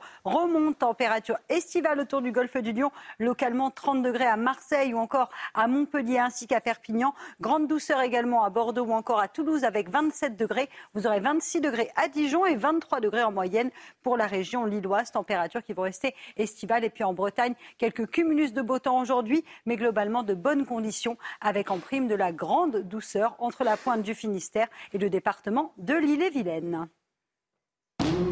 C'était la météo avec Mondial Piscine. Mondial Piscine, l'art de donner vie à vos rêves. CNews, il est 7h30. Belle journée à vous. Merci d'être avec nous. Vous regardez la matinale de CNews à la une ce matin. La chasse à l'homme qui est toujours en cours après l'évasion de deux détenus de Fleury-Mérogis qui se sont échappés pendant une sortie en forêt de Fontainebleau. On va rejoindre sur place Augustin Donadieu avec Pierre-François Altermat. A tout de suite, Augustin. La maire de Saint-Cyr-l'École, près de Versailles, lance un appel à l'aide. Il y a eu plusieurs rixes dans sa commune. On est allé sur place, bien évidemment. Les propriétaires de logements s'organisent contre les loyers impayés. Certains n'hésitent pas à utiliser des méthodes illégales. Cinq jours après le séisme, le Maroc compte près de 3000 morts. De nombreux Marocains expatriés aident comme ils peuvent les secouristes sur place. Reportage de nos envoyés spéciaux à suivre. Les deux détenus qui se sont évadés de la prison de Fleury-Mérogis euh, pendant une, une, balade, hein, ils, étaient détenus à Fleury-Mérogis, puis ils étaient en balade dans la forêt de Fontainebleau, et puis ils se sont évadés pendant cette balade, euh, sont toujours introuvables, hein, Chana. Oui, en fait, ils ont prétexté une envie pressante, et puis euh, ils se sont éloignés, ne sont jamais revenus. On rejoint tout de suite Augustin Donadieu en direct de Fontainebleau. Alors, Augustin, les recherches se poursuivent ce matin. Les recherches euh, se poursuivent. D'importants moyens de recherche ont été déployés selon euh, le parquet. C'est ici, dans la forêt de Fontainebleau, plus précisément euh, dans le secteur des gorges de Franchard, que les deux individus se sont évadés. Ils participaient à une sortie avec six autres détenus et des encadrants, des courses à pied régulièrement proposées dans le cadre d'aménagement de peine. Ils ont prétexté une envie pressante pour s'éloigner du groupe et se faire la belle. Alors, le profil des deux individus, ce sont deux deux hommes. L'un était condamné dans une affaire de, stupéfiants. Il purgeait une peine jusqu'en 2024. L'autre jusqu'en 2026 pour agression et exhibition euh, sexuelle. Nous n'avons ce matin euh, pas constaté de présence policière, mais encore une fois, le parquet et les autorités sont pleinement mobilisés pour tenter de retrouver ces deux individus qui potentiellement auraient pu prendre la fuite grâce à des complices, puisque non loin d'ici se trouve une route très passante avec de très nombreuses voitures une enquête pour évasion a été ouverte. Merci beaucoup Augustin, en duplex, depuis euh, la forêt de Fontainebleau avec les images de Pierre-François Altermat. La fête de l'humain, la fête de l'humanité, la fête des communistes commence demain. On en parle depuis le, début de, depuis le début de la semaine, puisque le syndicat de la magistrature, syndicat de magistrats classé très à gauche, voire à l'extrême gauche, fera partie des invités, Chana. Hein. Oui, c'est une présence euh, qui fait débat. Certains accusent le syndicat de faire de la politique anti-police. Et Éric Dupont-Moretti s'est exprimé à ce sujet pendant une visite au tribunal de Narbonne. Écoutez. Le syndicat de la magistrature ça n'est pas loin s'en faut l'ensemble de la magistrature. Et voyez, euh, ce message brouille les choses. Table ronde à la fête de l'humanité, pourquoi? Pour critiquer le travail des forces de sécurité intérieure Mais, euh, pardon, qu'est-ce que nous voulons? Moi, je suis fier que les magistrats de ce pays aient répondu avec euh, fermeté aux émeutiers. On a, dans un temps record, rétabli l'ordre républicain. C'est cela que les Français attendent. Gauthier Lebret, le, vent a tourné, le ton a changé au gouvernement. Hein. Ah oui, durant l'été, euh, c'est vrai que c'est assez, euh, hmm. assez fou. Alors, il faut dire ce qui s'est passé. Le ton a changé, en fait, depuis euh, les émeutes. Et effectivement, il y a eu plusieurs euh, exemples. Éric Dupont-Moretti, donc, sur le syndicat de la magistrature. Après euh, le saccage du tribunal d'Aurillac. On peut évidemment parler de Gabriel Attal et de sa rentrée tonitruante avec l'interdiction de la Baïa. On peut parler de Gérald Darmanin quand il cible les consommateurs de drogue. Vraiment, c'est la fermeté, le mot-clé de cette rentrée. Après l'intervention au début de l'été d'Emmanuel Macron qui disait que désormais il fallait trois choses l'ordre, l'ordre et l'ordre, tout en disant qu'il fallait répartir les problématiques sur l'ensemble du territoire sans pour autant euh, les régler. Et c'est là euh, tout le problème euh, du gouvernement. Certes, il y a eu une décision ferme sur la Baïa, mais sur tout un autre, un, tout un autre tas de sujets, mmh. on attend des décisions fermes. Et il y a un moment dans cette sortie d'Éric Dupond-Moretti qui est un peu plus longue, il dit qu'il est impuissant face au syndicat de la magistrature. Cette impuissance, on l'a repérée à plusieurs reprises sur différents sujets parce que le gouvernement met souvent des mots fermes sur différentes situations, mais a du mal à régler les problèmes. Merci Gauthier. Paul Sugy nous a, nous a rejoint. Euh, avant votre édito politique à 7h50. Vous vouliez ajouter quelque chose Oui, parce qu'il y a un autre aspect de la polémique qu'on a un peu moins entendu. Moi, c'est des avocats qui, m'ont parlé. C'est qu'en en fait, sur le stand qui sera tenu conjointement par le syndicat de la magistrature, par le SAF, syndicat des avocats de France, qui est un syndicat d'avocats très à gauche, et eh ben donc il y aura une conférence Berrier. C'est une tradition maintenant très ancienne euh, qui dépend de la conférence du stage du barreau de Paris. Donc c'est un très prestigieux euh, regroupement d'avocats qui ont passé un concours et qui ont été sélectionnés pendant une année pour être secrétaire de cette conférence vraiment un titre honorifique. Et donc là, bah, que cette conférence de stage participe à la fête de l'UMA, euh, ça fait euh, grincer quelques dents. Euh, moi, j'ai demandé hier à la bâtonnière du barreau de Paris si ça lui paraissait normal par rapport au quand même principe de neutralité qu'il y a dans la profession. Elle m'a pas répondu. C'est peut-être le symptôme d'un malaise avec cette participation aussi. Paul Sugy. Merci Paul, restez bien avec nous. Quatre blessés et cinq interpellations, c'est le bilan de la RIX qui a opposé deux bandes rivales de Saint-Cyr-l'École et de Trappes dans les Yvelines le week-end dernier, Chana. Une bagarre qui illustre, selon la maire, les Républicains de Saint-Cyr, une situation devenue, je cite, infernale dans certains quartiers de sa commune et elle en appelle à Gérald Darmanin, Aminat Adem et Charles Baget. C'est ici, à l'angle de la rue Roger-Henri et Daniel Casanova, qu'un violent affrontement entre bandes de jeunes a eu lieu samedi dernier. Il y avait une trentaine d'individus, euh, des barres de fer, des véhicules euh, qui rôdaient autour pour euh, venir récupérer les jeunes. Pourtant, la maire de Saint-Cyr avait directement écrit au ministre de l'Intérieur le 29 août dernier pour l'interpeller sur la situation de sa ville qui se dégrade de jour en jour. C'est pas quelque chose qui est Saint-Cyro, Saint-Cyrien. C'est quelque chose qui est propagé sur tout le territoire national et qui est un vrai fléau pour nos villes. Les riverains semblent tristement habitués aux rixes dans leur ville.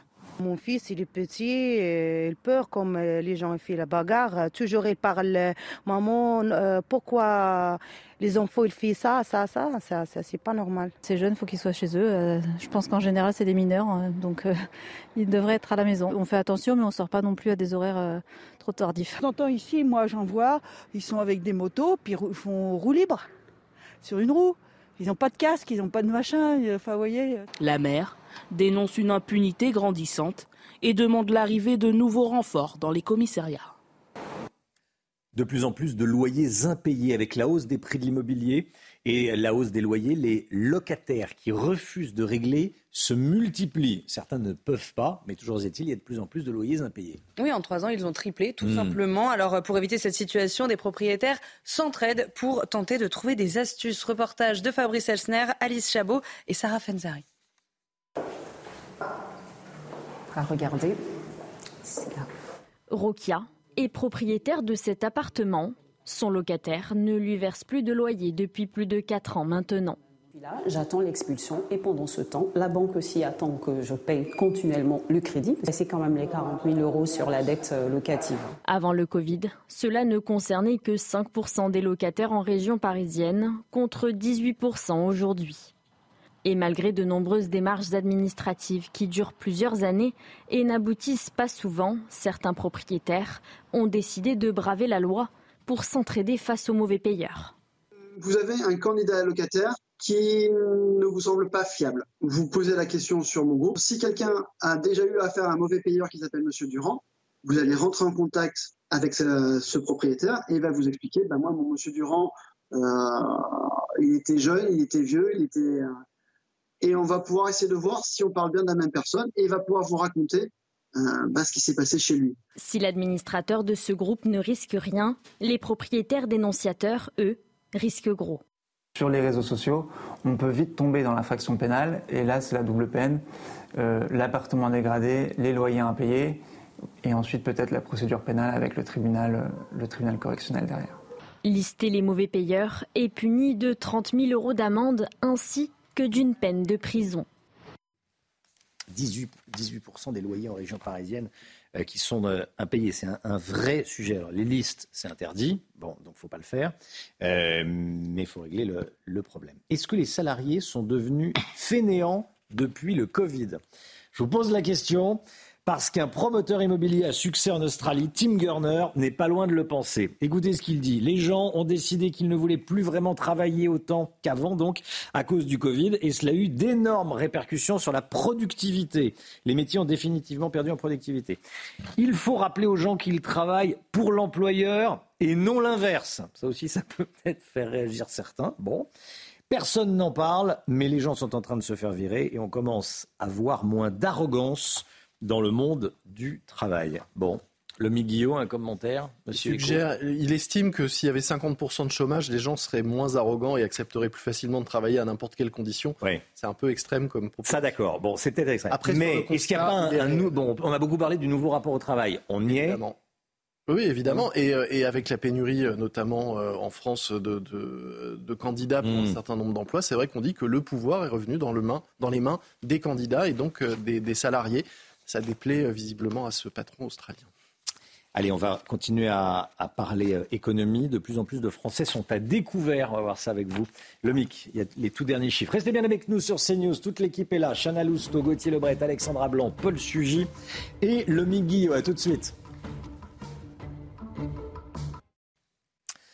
Les Français sont de plus en plus à découvert à la banque. On a les tout derniers chiffres. On en parle avec le Guillot juste après le point info, tout ce qu'il faut savoir dans l'actualité avec vous, Chana Lousteau. Est-ce qu'il faut régulariser les clandestins employés dans les métiers en tension? Eh bien, plus d'un Français sur deux estime que non. C'est le résultat de notre dernier sondage CSA pour CNews qu'on vous révèle ce matin. Un chiffre qui monte à 71% chez les électeurs de droite. À gauche, au contraire, 64% sont favorables à cette régularisation. Il manque au moins 14 000 places de prison en France. Les chiffres de surpopulation carcérale battent une nouvelle fois des records. Selon le ministère de la Justice, plus de 74 000 personnes sont actuellement incarcérées sur 60 000 places disponibles. C'est du jamais vu. Et puis en Essonne, un adolescent de 15 ans a été blessé pendant une rixe. Le jeune homme a été grièvement touché par deux coups de couteau hier soir à Corbeil-Essonne. Selon le parquet, il est hospitalisé avec un pronostic vital engagé. Trois personnes ont été placées en garde à vue, deux mineurs et un majeur. Et selon une source proche du dossier, la rixe aurait éclaté entre deux bandes rivales.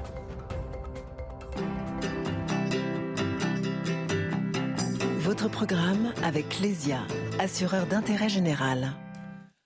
Le Guillot, vous nous parlez ce matin d'un sondage que vous trouvez inquiétant. Plus d'un Français sur trois serait à découvert Oui, Romain, c'est un sondage du cabinet YouGov pour le site d'information financière Moneyvox qui donne ce chiffre. Au cours des 12 derniers mois, 36% des Français ont été dans le rouge à la banque, à découvert, comme on dit, au moins une fois. En clair, un Français sur trois a des difficultés à finir le mois. Alors, cette part est plutôt stable hein, par rapport aux études qui avaient été menées les années euh, précédentes, euh, où le nombre de Français euh, dans le rouge avait augmenté. Mais dans le détail, quand on regarde, 22% des Français 22% des, des, sondés sont dans le rouge tous les mois de façon systématique et 41% le sont au moins 5 fois par an.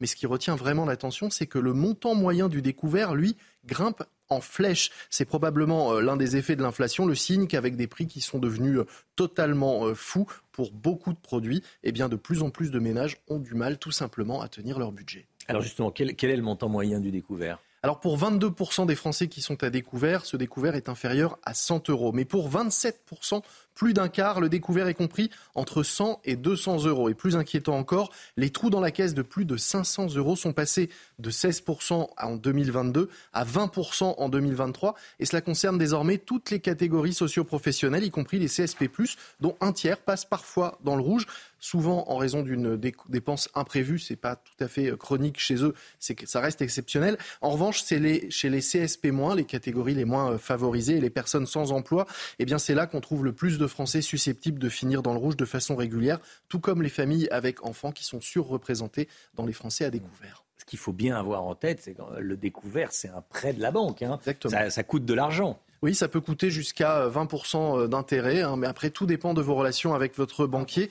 Oui, pour les petits découverts, il y a des formules hein, qui permettent de limiter les frais d'incidence et le découvert autorisé. C'est comme un crédit qui est plafonné et à un coût raisonnable. En revanche, si vous dépassez l'autorisation accordée par votre banque, la facture peut être vraiment salée. Les frais de découvert sont avec les commissions d'intervention, ce qui rapporte le plus aux banques, entre 7 et 8 pour le découvert autorisé, autour de 16 pour le dépassement de découvert. Le sondage montre que tout ça surtout inquiète énormément les Français qui sont plutôt pessimistes quant à l'avenir. 53 des personnes interrogées anticipent plus de découverts dans les mois à venir, et ce malgré le recul de l'inflation.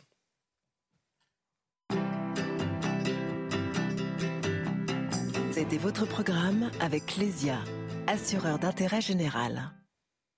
C'est News, il est 7h48. Merci d'être avec nous dans un instant. On va parler d'Emmanuel Macron qui envisage d'aller à la messe à Marseille au moment de l'avenue du Pape. Euh, ça ne plaît pas du tout à la France insoumise. Mais pourquoi? Mais pourquoi? Pierre, euh, Paul, Paul, Paul Sugy va nous euh, expliquer tout ça dans un instant. Le point de vue de Paul. À tout de suite, de Paul Sugy. La politique avec vous, Paul Sugy. Une fois n'est pas coutume, ce matin, ce matin, Paul, vous souhaitez présenter des excuses à Jean-Luc Mélenchon et à la France insoumise. Et parfaitement, Romain. Je crois qu'on a été injuste avec Jean-Luc Mélenchon, avec ses camarades. On a répété sur cette antenne, moi le premier, que l'ancien champion de la gauche laïque avait sacrifié ses principes sur l'autel de l'islamo-gauchisme et que son aveuglement sur la Baïa était un renoncement. Mais le patron de la France insoumise nous a prouvé hier que nous avions tort et que quand il le faut, il sait se montrer intraitable sur le respect des valeurs républicaines et de la laïcité. Sauf qu'il ne parlait pas de l'islam.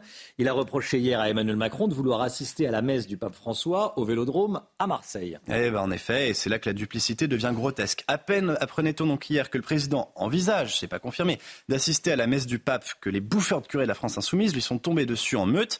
S'il s'y rend, Emmanuel Macron piétine la séparation des églises et de l'État, euh, s'est emporté Bastien Lachaud, imité en des termes similaires sur Twitter par euh, Alexis Corbière, par Jean-Luc Mélenchon lui-même ou même euh, par Daniel Obono, laquelle a accusé donc le chef de l'État de tartufferie.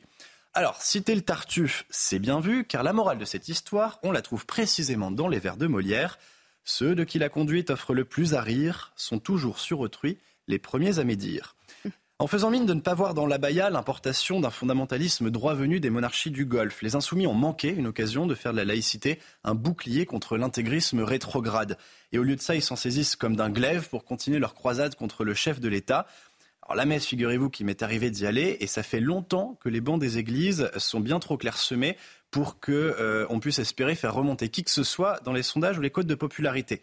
Dociles face aux puissants, mais intraitables euh, contre les faibles, voilà la vraie nature de leur insoumission.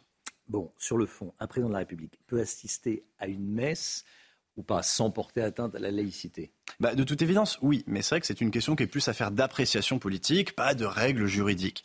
Là où Alexis Corbière a raison, c'est que au lendemain de la séparation des églises et de l'État en 1905, euh, les présidents, les chefs euh, du gouvernement ont cessé d'aller à la messe, tout bonnement, et Clémenceau, d'ailleurs, malgré l'insistance du clergé au sortir de la Grande Guerre, dans un moment de concorde nationale, eh bien, s'y est toujours refusé. Alors heureusement, avec le temps, cette euh, acception un peu intransigeante de la laïcité républicaine s'est assouplie et depuis, bah, chaque président adopte avec la religion chrétienne euh, la distance qui lui plaît.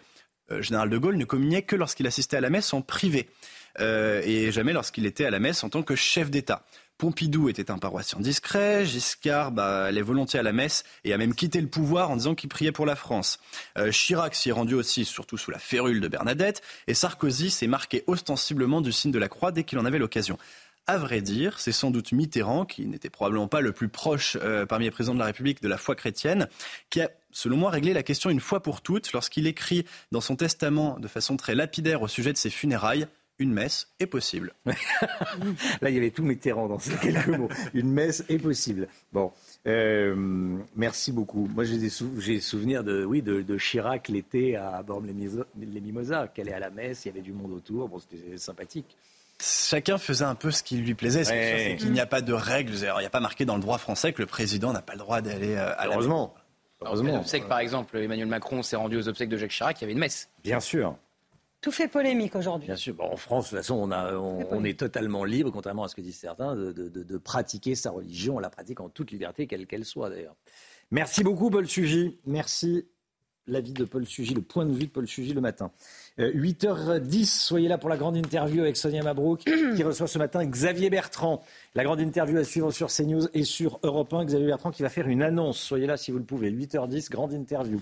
La musique tout de suite. Votre programme avec Groupe Verlaine. Isolation, centrale photovoltaïque et pompe à chaleur. Groupe Verlaine, le climat de confiance. Et ce matin, on vous fait découvrir I'm Just Ken, la chanson culte du film Barbie, interprétée par Ryan Gosling. Le clip est un making-of du film où l'acteur affronte son rival sur une séquence musicale chorégraphiée. En fait, Ken réalise qu'il peut se détacher du luxe et être pleinement lui-même. On regarde.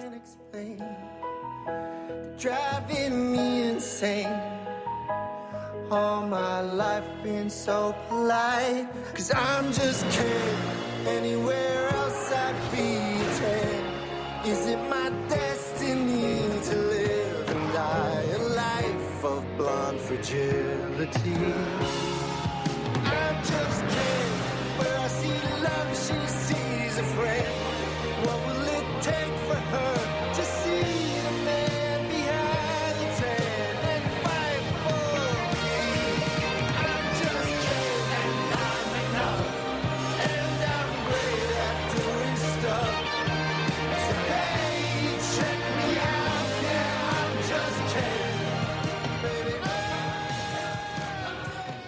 Chaud l'été, froid l'hiver? C'était votre programme avec Groupe Verlaine Isolation thermique par l'extérieur avec aide de l'État. Groupeverlaine.com La météo avec le mercure qui va grimper aujourd'hui. C'est l'heure de vous plonger dans la météo avec Mondial Piscine. Mondial Piscine, l'art de donner vie à vos rêves.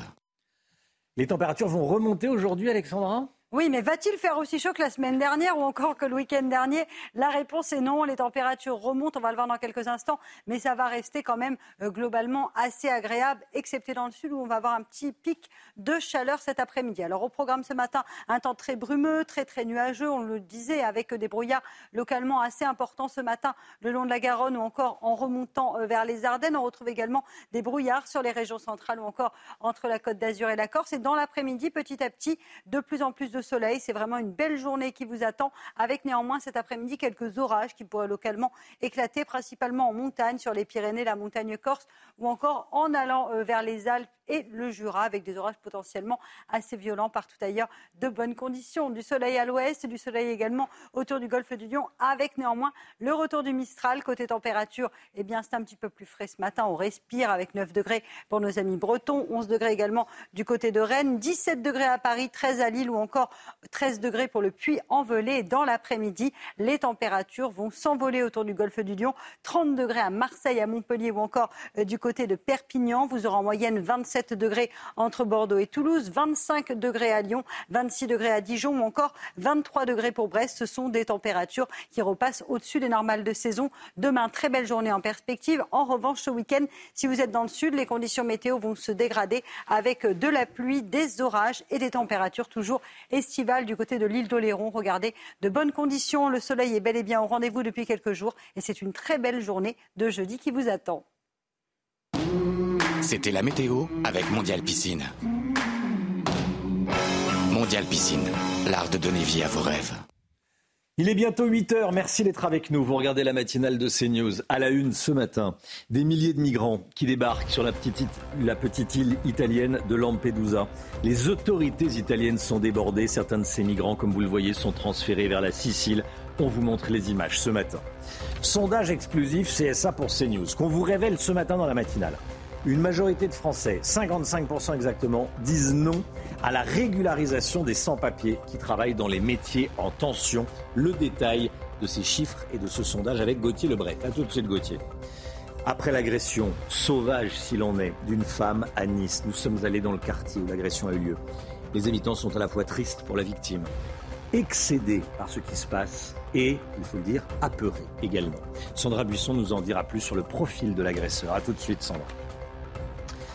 Lampedusa débordée par l'immigration illégale. Ces dernières heures, environ 6000 migrants sont arrivés à bord d'embarcations de fortune sur la petite île italienne.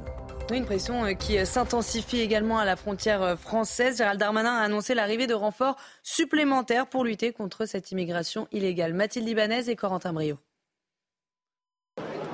La Sicile, comme nouveau point de chute pour ces migrants. Ils sont des centaines à être arrivés ce mercredi en provenance de l'île de Lampedusa, touchée par une surpopulation migratoire. Depuis le début de l'année, l'Italie enregistre plus de 100 000 arrivées par voie maritime, et ce malgré une politique plus ferme contre l'immigration de la première ministre italienne. De l'autre côté de la frontière, des élus français avaient déjà tiré la sonnette d'alarme depuis le mois d'août. En déplacement à Nice, non loin de l'Italie, Gérald Darmanin s'est dit lui aussi préoccupé.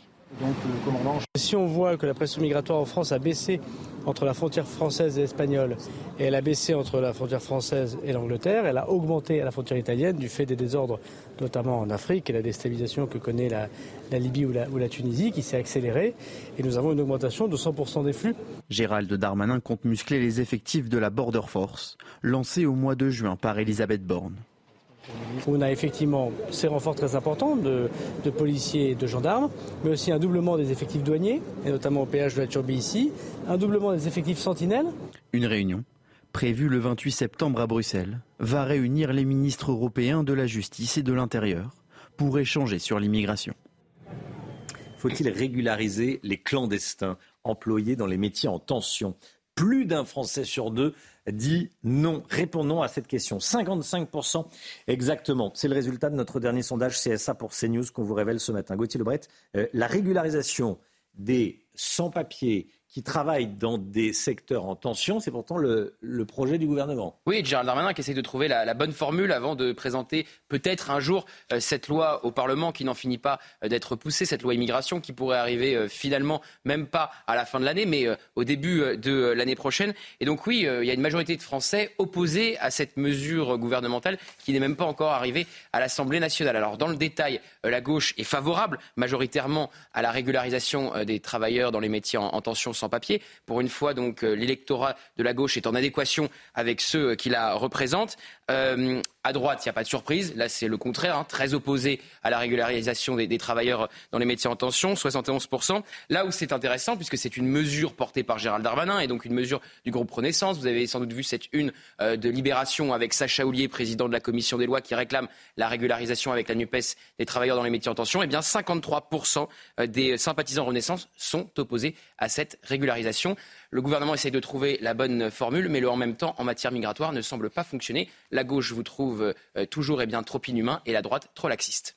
Gauthier Lebret. Merci beaucoup Gauthier. Paul Sugy, vous vouliez ajouter euh, quelque chose? Ben, Ça montre que cette loi sera difficilement une loi de consensus et qu'à un mm. moment donné, il faudra faire des choix politiques. La Macronie n'est pas forcément très habituée à ce genre d'exercice avec lui en même temps. Merci beaucoup, Paul Sugy. Je voulais qu'on revienne ce matin sur les suites de l'agression ultra-violente à Nice, agression sauvage à Nice. Oui, pour rappel, l'auteur s'est acharné sans raison apparente sur une femme d'une cinquantaine d'années qu'il ne connaissait pas. Sandra Buisson avec nous. Alors, on en sait plus sur le profil de l'auteur. Les enquêteurs ont désormais euh, son identité. Oui, l'identité qu'il a donnée au moment de son arrestation aux policiers de la BAC, c'était une identité euh, angolaise, n'était pas euh, la sienne et pourtant ça figurait aussi sur un ticket de bus qui a été retrouvé dans, ses affaires. L'identité qu'il a donnée en Allemagne, à savoir celle d'un homme de République dominicaine, n'était pas la bonne non plus. C'est un homme de 24 ans qui est en fait de nationalité suédoise et il était recherché par ce pays depuis juillet l'année dernière parce qu'il devait recevoir là-bas des soins psychiatriques sous contrainte et qu'il s'y était euh, soustrait. On ne sait pas encore depuis combien de temps il était euh, sur le territoire français, à minima depuis euh, juillet, puisque ce fameux ticket de bus est daté euh, du 17. Et il semble qu'il était sans domicile fixe ici, ce que semble confirmer le contenu de son sac. Il y avait de la nourriture, des vêtements et puis des affaires de, de toilette. Il a été mis en examen hier pour tentative d'assassinat. Ça veut dire qu'en l'état, la justice retient la préméditation et il a été placé en détention provisoire le temps de la poursuite des investigations. Sandra Buisson. Merci beaucoup, Sandra, pour, pour toutes ces informations. C'est une, une, jolie image, un tableau de Pablo Picasso, estimé à 120 millions de dollars. Il sera en vente aux enchères début novembre. Oui, la vente se passera à New York et il hmm. s'agit de l'œuvre, vous l'avez peut-être reconnue, La femme à la montre, peint en 1932. Il représente ce tableau L'amante de Pablo Picasso, Marie-Thérèse Walter, qui avait 17 ans à l'époque. Cette vente aux enchères pourrait dépasser le record de prix pour un tableau de Picasso établi à plus de 170 millions de dollars. Voilà, il est 7h25 hein, à, la, montre de, la menthe. De la menthe, de la, de la maîtresse, la menthe, la maîtresse. Bon, 120 millions de dollars. Voilà, il y aura d'autres tableaux, vous les voyez mais notamment ce, Picasso. Il est 8h05. Merci d'être avec nous dans un instant. La grande interview de Sonia Mabrouk qui reçoit ce matin Xavier Bertrand et qui va faire des, des annonces. Xavier Bertrand, la grande interview sur CNews et Europe 1.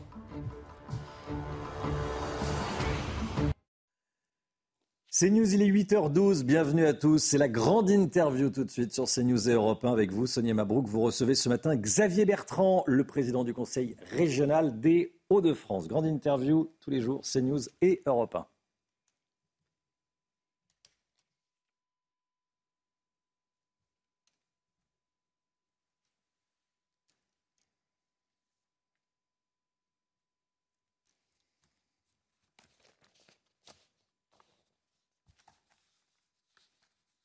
Alors, normalement, il y a un petit jingle. Ça devrait arriver, me dit-on. Il va arriver. Il va arriver, il ne faut pas s'inquiéter. Il y a un petit jingle qui va donner le. Sinon, on me dit que Sonia, vous pouvez démarrer votre interview. C'est donc la grande interview sur CNews et Europe 1. Bonjour à vous, Xavier Bertrand. Bonjour. Bienvenue, président LR de la région des Hauts-de-France, ancien ministre. Beaucoup de sujets dans l'actualité à, vous soumettre, mais tout d'abord, ce qui s'est passé et ce qui se passe ces dernières heures et ces derniers jours sur l'île italienne de Lampedusa avec un afflux conséquent de migrants. Est-ce que c'est une impuissance collective face à ce qui est en train de se passer? Il n'y a pas d'impuissance, il n'y a pas de fatalité, mais il faut aussi que chacun prenne ses responsabilités. À l'Europe de les prendre en premier, depuis le temps que nous le disons. Et ce qui est terrible, c'est que les politiques comme les médias s'émeuvent quand il y a un drame, quand il y a un drame en Méditerranée, quand il y a un drame dans la Manche, au, large, entre les Hauts-de-France et l'Angleterre. Et après, personne ne prend le sujet à bras-le-corps. Moi, voilà très nombreuses années, j'avais aussi proposé qu'on mette en place euh, au large des côtes libyennes, par exemple, euh, des bateaux pour éviter que les passeurs, que ces criminels ne partent justement avec des embarcations euh, chargées de migrants, de malheureux qui sont exploités par ces passeurs. Or, à chaque fois, il faudra attendre une prochaine tragédie pour que les responsables politiques se disent on va agir. Non, c'est maintenant qu'il faut le faire. Ces images, justement, sont terribles. Et puis, ça n'est pas terminé. Nous savons pertinemment que dans les années qui viennent, s'il n'y a pas un, un vrai pacte très fort entre l'Union européenne et l'Afrique, le développement de l'Afrique, mais aussi est-ce qu'ils gardent leurs jeunes, nous connaîtrons ces problèmes C'est un grand régulièrement. défi sur un- du très long terme, le oui, je sais, mais ça peut commencer très vite. C'est une question de On n'a volonté. pas encore commencé? Et non, on n'a pas commencé. Et même hier, dans le discours d'Ursula von der Leyen, ça aurait dû avoir une place centrale. Ça n'a pas été le cas. Ils attendent quoi? Une prochaine tragédie? On n'a pas besoin d'une tragédie pour pouvoir, en politique, anticiper et prendre les mesures. Prendre les mesures. Il y a une mesure dans, le texte à venir du gouvernement qui suscite déjà beaucoup de débats, c'est la régularisation des sans-papiers dans les métiers euh, en tension. Euh, un sondage, notre sondage CNews montre que plus d'un Français sur deux est contre, mais il y a aussi, Xavier Bertrand, des patrons, certainement dans votre région, des commerçants, des hôteliers, qui demandent cette mesure. Pourquoi vous en faites une ligne rouge de votre côté? Moi, je fais partie des 55%.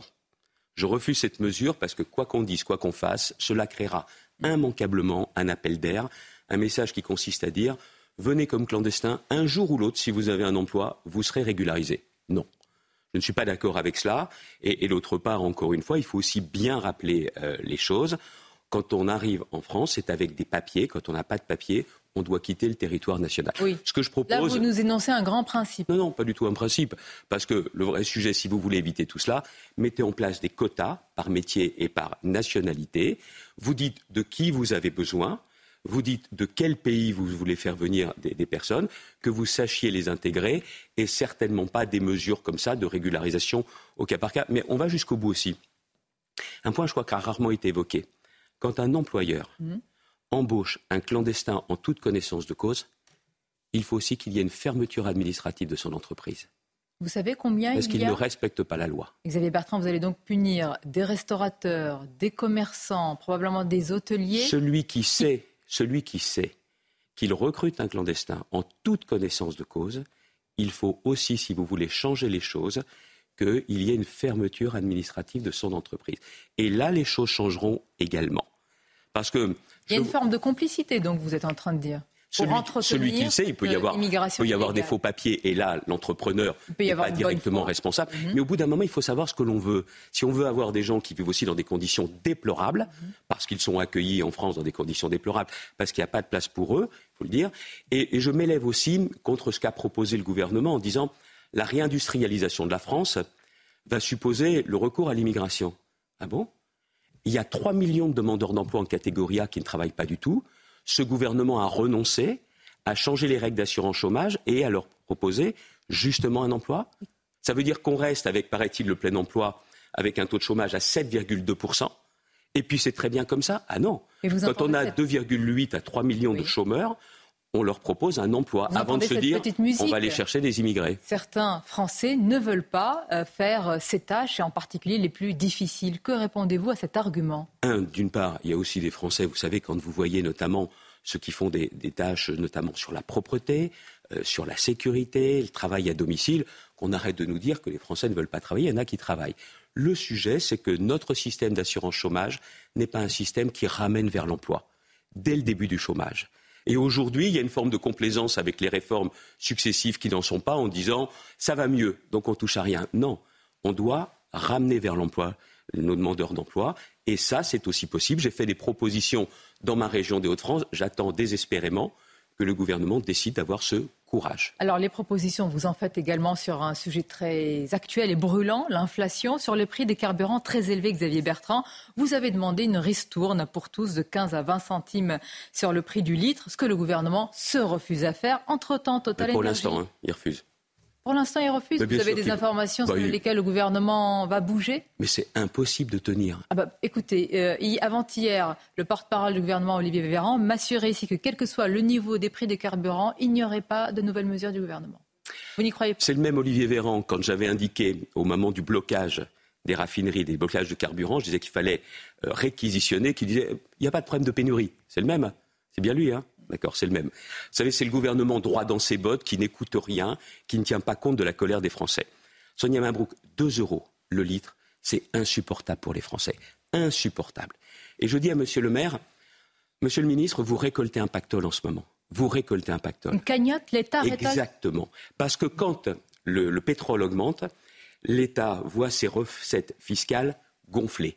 Et en plus, la TVA en France, elle s'applique sur le pétrole, mais elle s'applique ensuite sur la TICPE, la taxe. C'est-à-dire que tout ça constitue un pactole. Si encore j'avais un ministre de l'économie et des finances qui, avec un esprit de responsabilité, dirait oui, c'est vrai, on s'enrichit plus que prévu, mais je garde cette somme pour désendetter le pays. Mais là, il n'assume pas. Donc moi, ce que je lui demande clairement, quelles sont les recettes fiscales en plus? Parce que quand vous avez des recettes fiscales en plus, quand vous avez un pactole, ce que vous devez faire, c'est le rendre aux Français ou alors ça s'appelle une augmentation des impôts. Attendez, Xavier Bertrand, sur ce pactole, cette cagnotte que vous dénoncez, Bercy dit non, c'est faux. La hausse de la TVA sur le carburant est inférieure à ce qu'a coûté la remise de 8 milliards qu'a accordé l'État. Vous dites que l'État s'empiffre. Est-ce que c'est pas un peu démago Non, attendez, ce matin attendez. Ça, c'était en 2022. Oui. D'ailleurs, en 2022, le prix du carburant était le même qu'aujourd'hui. Ils ont fait une ristourne. Là, le prix du carburant est le même, voire un peu supérieur. Il dit Ah non, cette année, on ne peut rien faire, c'est pas responsable de faire une ristourne. S'ils veulent trouver une autre formule qu'une ristourne, moi, je suis prêt à entendre toutes leurs propositions. Ce que je dis, c'est que ça ne sert à rien de réunir les distributeurs pour leur dire à vous de payer.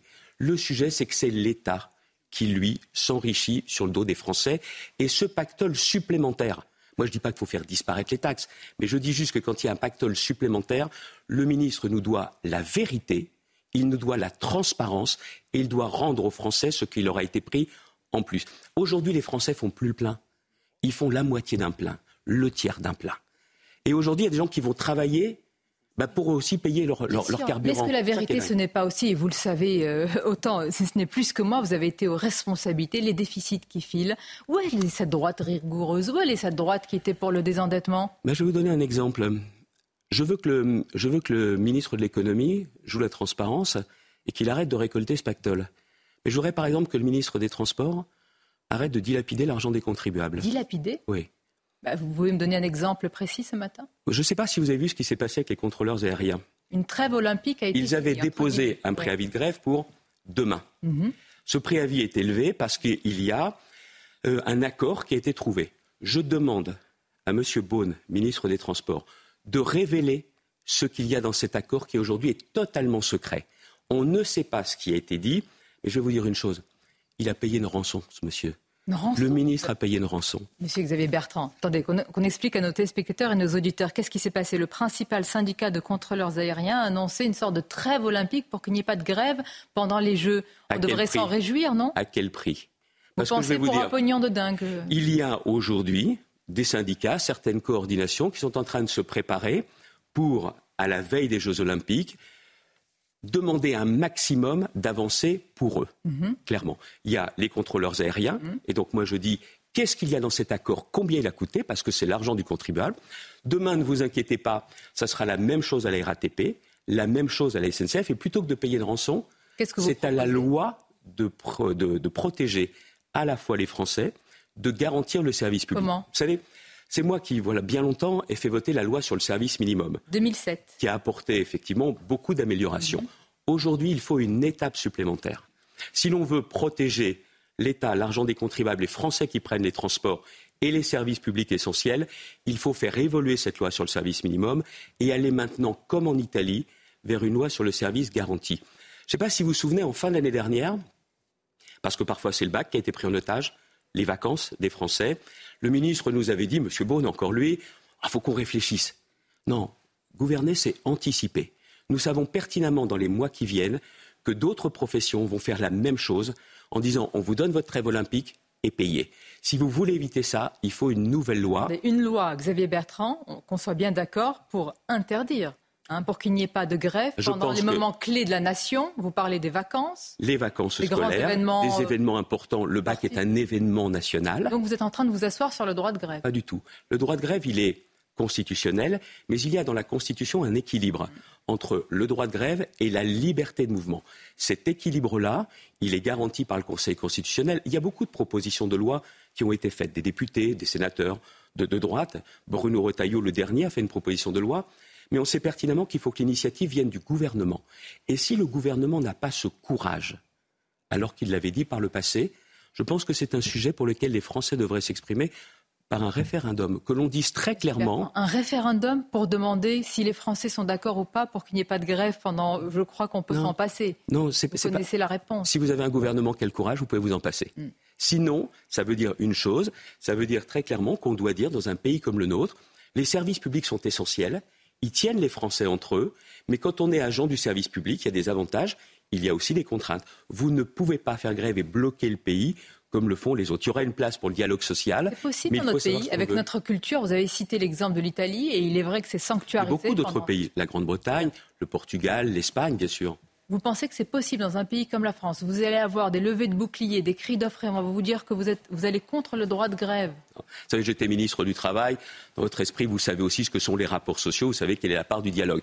Mais ce que je veux vous dire, c'est qu'il y a des moments où vous devez maintenant garantir le service public, vous devez garantir les transports. Je ne vous dis pas qu'on va l'interdire, mais ça veut dire aussi que s'il y a des personnels qui ne veulent absolument pas s'organiser, il faut être capable de prendre d'autres personnels ou alors de réquisitionner. C'est une proposition qui va sans doute beaucoup faire euh, parler. Mais nous avons intérêt à prendre cette mesure maintenant parce que dans les mois qui viennent, ce qui s'est passé avec les contrôleurs aériens se passera pour la RATP, pour la SNCF, et on va essayer de nous dire si vous voulez clairement que les Jeux Olympiques se passent bien, eh bien, il va falloir justement payer cette rançon. Que, le ministre, un, s'explique, et que le gouvernement ait le courage d'aller dans cette direction d'une nouvelle loi euh, sur le service maintenant garanti. La course en vue de 2027 est déjà ouverte. Euh, Édouard Philippe s'est exprimé. Est-ce qu'Édouard Philippe, euh, en vue de 2027, c'est la continuation du macronisme ou est-ce que c'est une rupture avec un philippisme qu'on découvre Vous, l'avez dit vous-même, oui, bien sûr, c'est la continuation. J'ai posé la question, j'ai dit aussi une rupture avec le philippisme. Vous avez pris que la première partie de ma question.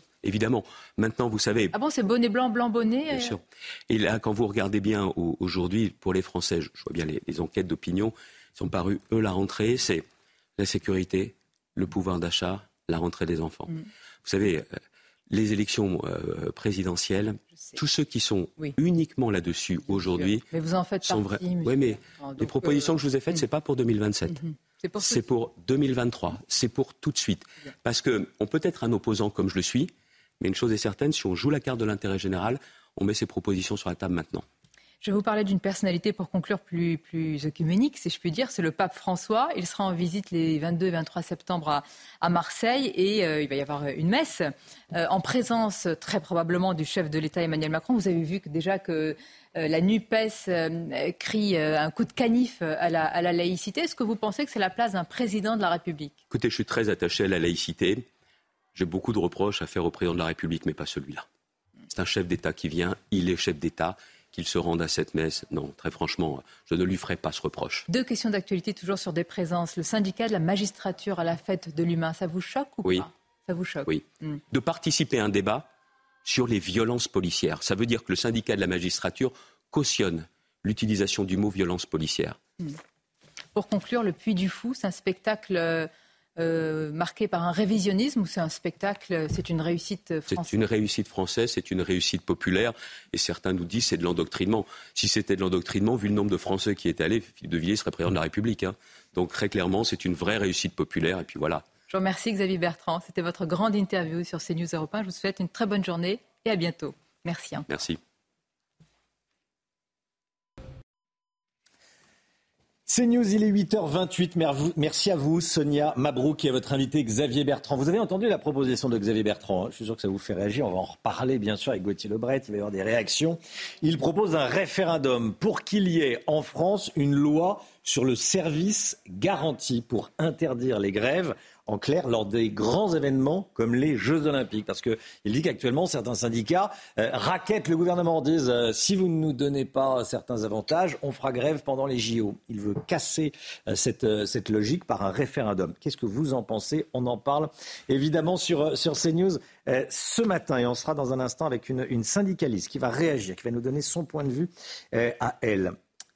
Mais tout d'abord, l'info et on commence avec la chasse à l'homme qui est toujours en cours après l'évasion de deux détenus de Fleury-Mérogis qui se sont échappés pendant une sortie en forêt de Fontainebleau.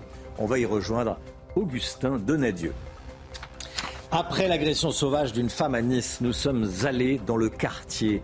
Les habitants sont à la fois tristes pour la victime, excédés par ce qui se passe et apeurés. Sandra Buisson nous en dira plus sur le profil de l'agresseur. A tout de suite, Sandra.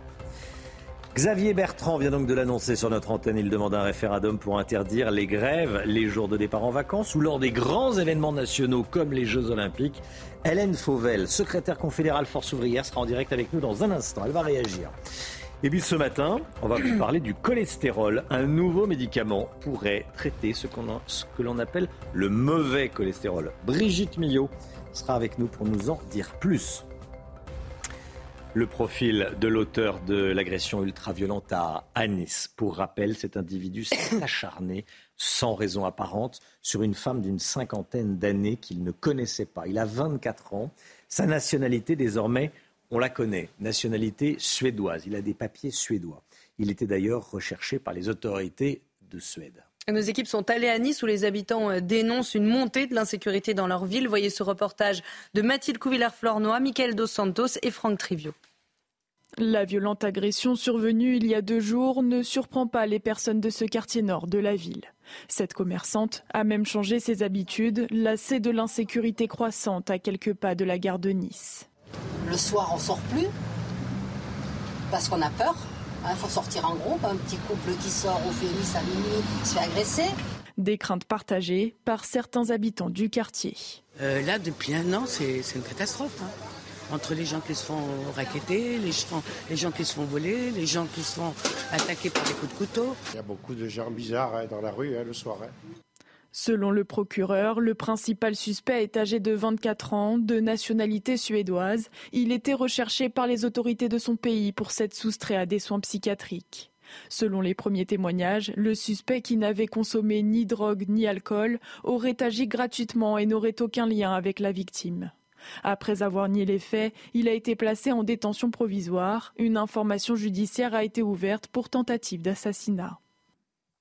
Sandra Buisson avec nous. Euh, Sandra, à l'heure qu'il est, il n'y a pas d'éléments qui permettent de déterminer le mobile de cette agression? Non, effectivement. En revanche, ce qu'on en a appris hier, c'est que cet homme est mis en examen pour tentative d'assassinat. Ça veut dire qu'en l'état, la justice retient le caractère prémédité de cette agression, une qualification vraisemblablement due au fait que sur les images de vidéosurveillance, on le voit avant le passage à l'acte arriver de la rue où habite la victime et se mettre derrière un camion. Et d'ailleurs, ça inquiète euh, la femme de, de, 53 ans puisque ça l'a fait changer de trottoir. En garde à vue, cet homme n'a rien dit, selon nos informations, qui puisse éclairer euh, ses motivations. Il a nié même être l'auteur de cette agression. Il est resté évasif dans ses réponses et même silencieux quand les policiers lui ont montré euh, les vidéos de, cette agression. Il a même refusé de donner les clés pour déverrouiller ses deux téléphones. Alors au moment de l'agression, il n'était ni alcoolisé ni sous stupéfiant. Est-ce qu'il a dit quelque chose à sa victime Pour l'instant, elle, elle n'est pas en état de répondre aux enquêteurs puisqu'elle lutte euh, pour sa survie. Euh, ça pourrait être au final une agression purement gratuite sur une personne qu'il ne connaissait pas. C'est ce que nous a confié hier une source policière. Sandra Buisson avec nous. Merci beaucoup Sandra. Les deux détenus de Fleury-Mérogis qui se sont évadés mardi sont toujours introuvables, Chana. Ils ont pris la fuite pendant une sortie dans la forêt de Fontainebleau, prétextant une envie pressante. Ils se sont éloignés et ne sont pas revenus. Un des détenus avait été condamné pour infraction à la législation sur les stupéfiants et devait sortir de prison l'année prochaine.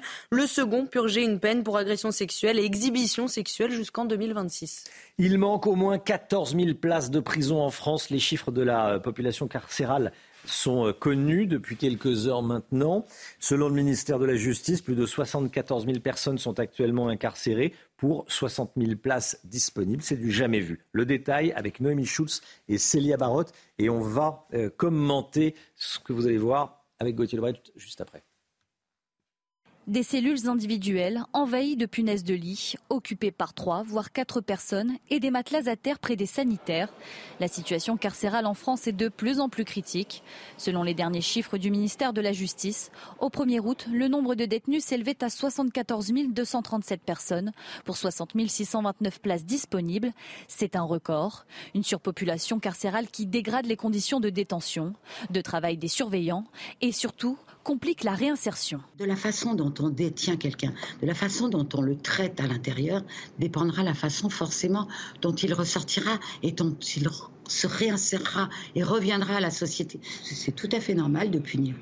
Mais là, ça s'apparente à de la vengeance et je vous dis, à du châtiment corporel. En moyenne, le taux d'occupation des maisons d'arrêt approche 145%, ce qui représente environ 3 détenus pour deux places. Et selon le contrôleur général des lieux de privation de liberté, la construction de nouvelles places de prison n'est pas une réponse efficace. Plus on construit, plus on remplit, peu importe ça.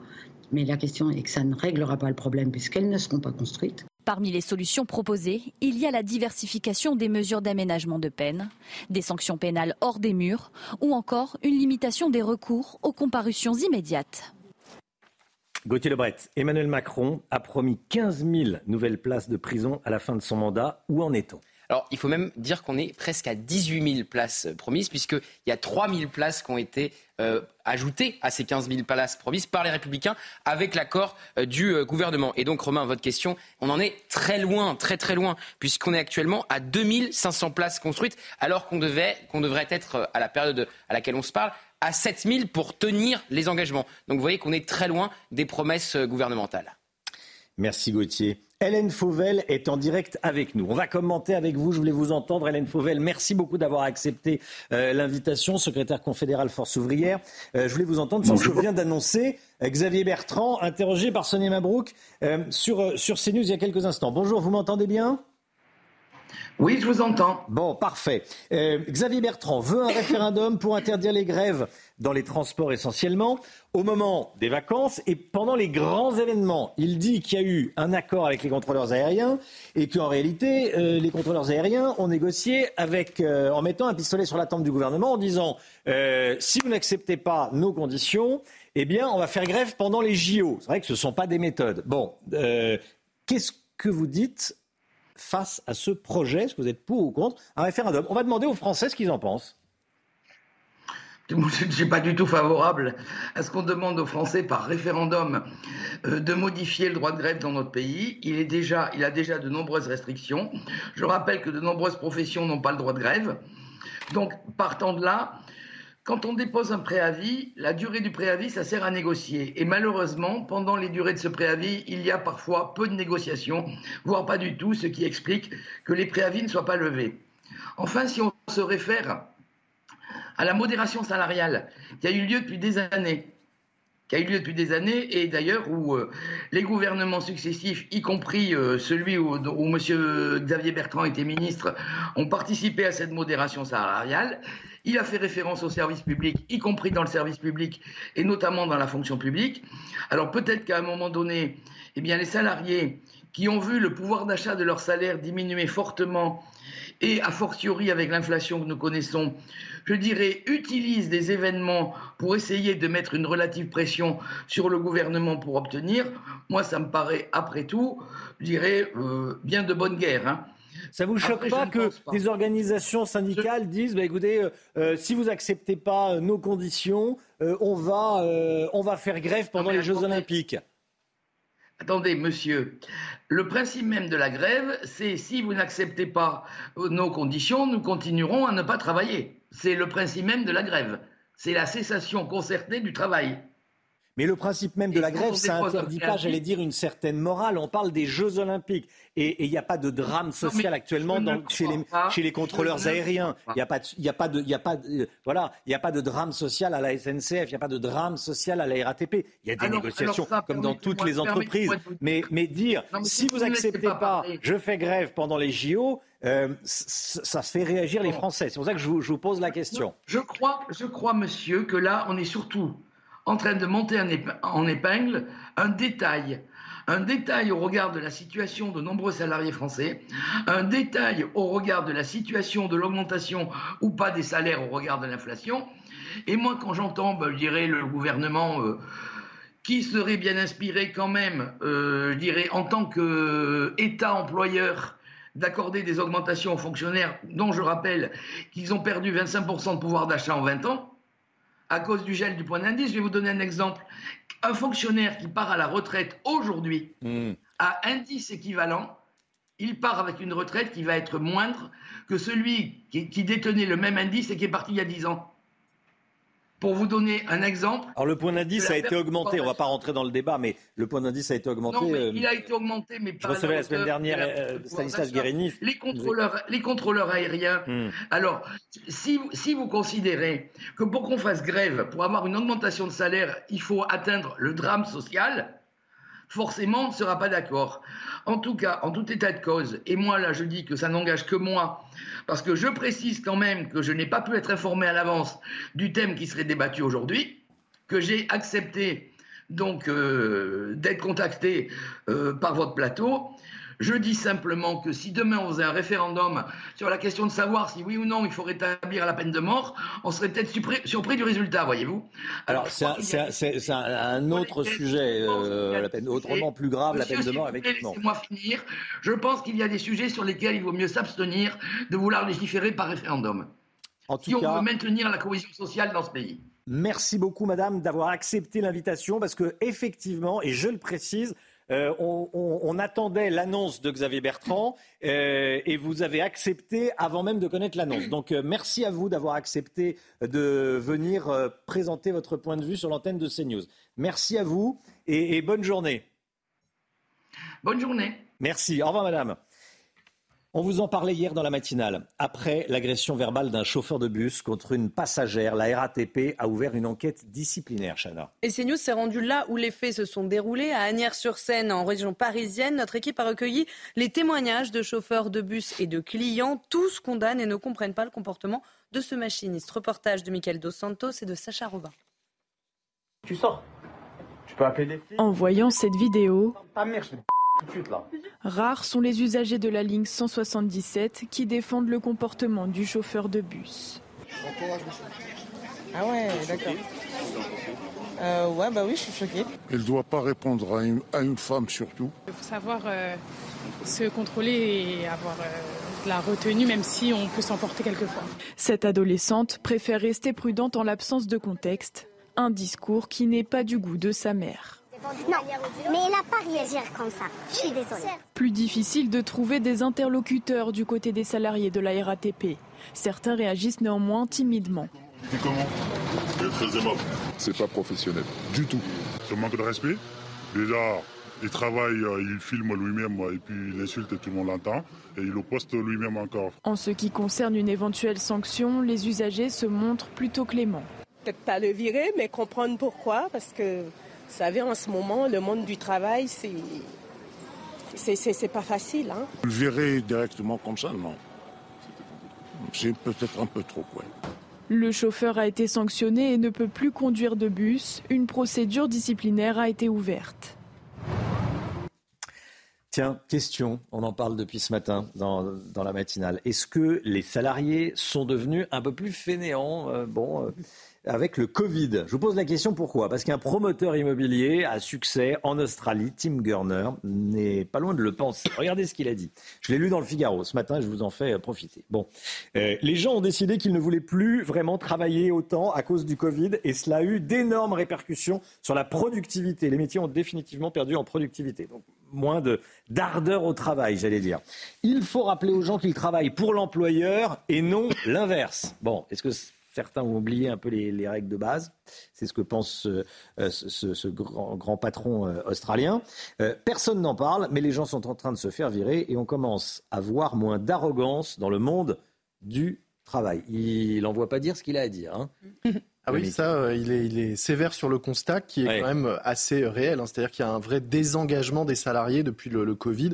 On est moins impliqué dans son travail et surtout à la moindre contrariété ou si jamais le, le travail ne correspond plus à ses attentes, on n'hésite plus à en changer, à partir. Il y a eu ce phénomène de grande démission euh, qui a marqué le, le- le monde du travail ces derniers mois. Donc oui, le, le constat est sévère. Ces solutions sont un peu extrêmes, mais il n'a pas tort euh, euh, sur, sur ce qu'il constate. Allez, la santé tout de suite. On va parler du mauvais cholestérol avec le docteur Millot. Regardez votre programme avec pharmazone.fr. Le confort de commander en ligne en soutenant votre pharmacie. Bonjour docteur Millot. Bonjour Romain. Bonjour Brigitte, vous nous parlez ce matin d'un essai prometteur, le premier traitement à faire baisser ce qu'on appelle le mauvais cholestérol. Vous allez intéresser énormément de monde. Avant de nous en dire plus, un rappel sur le cholestérol. Alors le cholestérol, il faut arrêter de le diaboliser. C'est utile, indispensable, vital. Euh, il entre dans la composition de toutes nos cellules, notamment des membranes euh, de nos neurones, dans la composition des hormones, dans la composition des subbiliaires. Il aide à la digestion, à la solidité de nos os. Enfin, utile, indispensable. Donc arrêtons de le diaboliser. Hmm. Il est tellement utile et indispensable qu'il est fabriqué à 80% par notre foie. Hein. C'est quand on parle que de l'alimentation, non, 20% du cholestérol sont apportés par l'alimentation, mais 80% sont fabriqués par le foie. hein. Euh, en fait, quand on parle euh, du cholestérol, le bon et le mauvais, je vous rassure, tout le monde fait ça. hein. Mais il n'y a qu'un cholestérol. Il y en a un seul. Mais le cholestérol, et là je ne vais pas vous apprendre grand-chose, c'est du gras. Et le gras, c'est pas miscible dans l'eau en général. Et donc le cholestérol qui est du gras ne peut pas euh, être miscible dans le sang. Donc pour aller, pour être apporté à toutes les cellules, etc., il va être transporté par des protéines qu'on appelle des lipoprotéines. Donc il y a différentes lipoprotéines, mais je euh, le répète, il n'y a qu'un seul cholestérol. Mais c'est simplement le moyen de transport qui va changer. Donc comme on va le voir sur cette image, il y a deux types de protéines de transport pour le cholestérol. Il y en a une que l'on appelle la high density lipoprotéine, HDL, et quand on vous dose le cholestérol, c'est celle-ci, les deux qu'on do- va doser. Celle-ci, c'est ce qu'on appelle le bon cholestérol. À tort, puisque je le répète, il n'y en a qu'un. Oui. Mais en tout cas, c'est- un petit bateau, si vous voulez, cette protéine qui va transporter le cholestérol.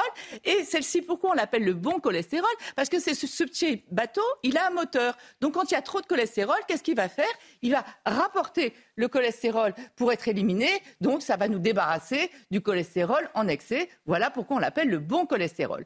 Et puis il y a une autre lipoprotéine qui va apporter qui va porter aussi le, le cholestérol pour l'apporter à toutes les cellules, etc. Mais lui, il n'a pas de moteur. Cette protéine-là, la deuxième que l'on va voir là, la low density lipoprotéine, appelée mauvais cholestérol. Pourquoi mauvais cholestérol? Parce qu'elle n'a pas de moteur. Donc en fait, elle ne va pas pouvoir éliminer le cholestérol en excès. Et donc, il va rester dans les artères. Et quand il reste dans les artères, ce cholestérol, qu'est-ce qu'il va faire? On va le voir en image sur une vidéo. Il va s'encrasser, il va aller encrasser les artères. Bon, évidemment, c'est accéléré. Hein, mais vous voyez, le sang doit passer. Mais quand le cholestérol augmente, augmente, augmente, ça fait ce qu'on voit en jaune, les plaques de- d'athérome. Et ça va finir par boucher les vaisseaux. Quand les vaisseaux sont au niveau du cœur, c'est un infarctus du myocarde. Quand les vaisseaux sont au niveau du cerveau, c'est un accident vasculaire cérébral. Donc voilà ce qu'est le cholestérol. Donc il faut le doser. Je rappelle les taux. Le bon cholestérol, il doit être supérieur à 0,4 et le mauvais cholestérol, il doit être inférieur à 1,6 g. Voilà. Donc ça, on le savait. Le Et puis, quand vous avez euh, du, du mauvais cholestérol, on va vous dire essayez pendant six mois de changer votre alimentation, et puis sinon, on vous donnera des médicaments, des statines, etc. Mais on s'est aperçu qu'il y avait une troisième qu'on appelle la lipoprotéine A, comme on le voit là. Et cette lipoprotéine A, en fait, elle, on l'a de manière génétique. Il y a un Français sur cinq qui a cette lipoprotéine et chez qui elle est en excès. Et le problème, c'est qu'on peut vous donner tous les traitements du monde, vous pouvez faire tous les régimes du monde, ça ne change rien sur la lipoprotéine A. Et cette lipoprotéine, elle, augmente, elle multiplie par deux, voire trois, le risque d'accidents vasculaires cérébraux ou d'infarctus du myocarde. Et jusqu'à présent, on n'arrivait pas du tout à la faire baisser. Et là, un essai en Australie, on a donné un médicament qui est actif sur 114 patients.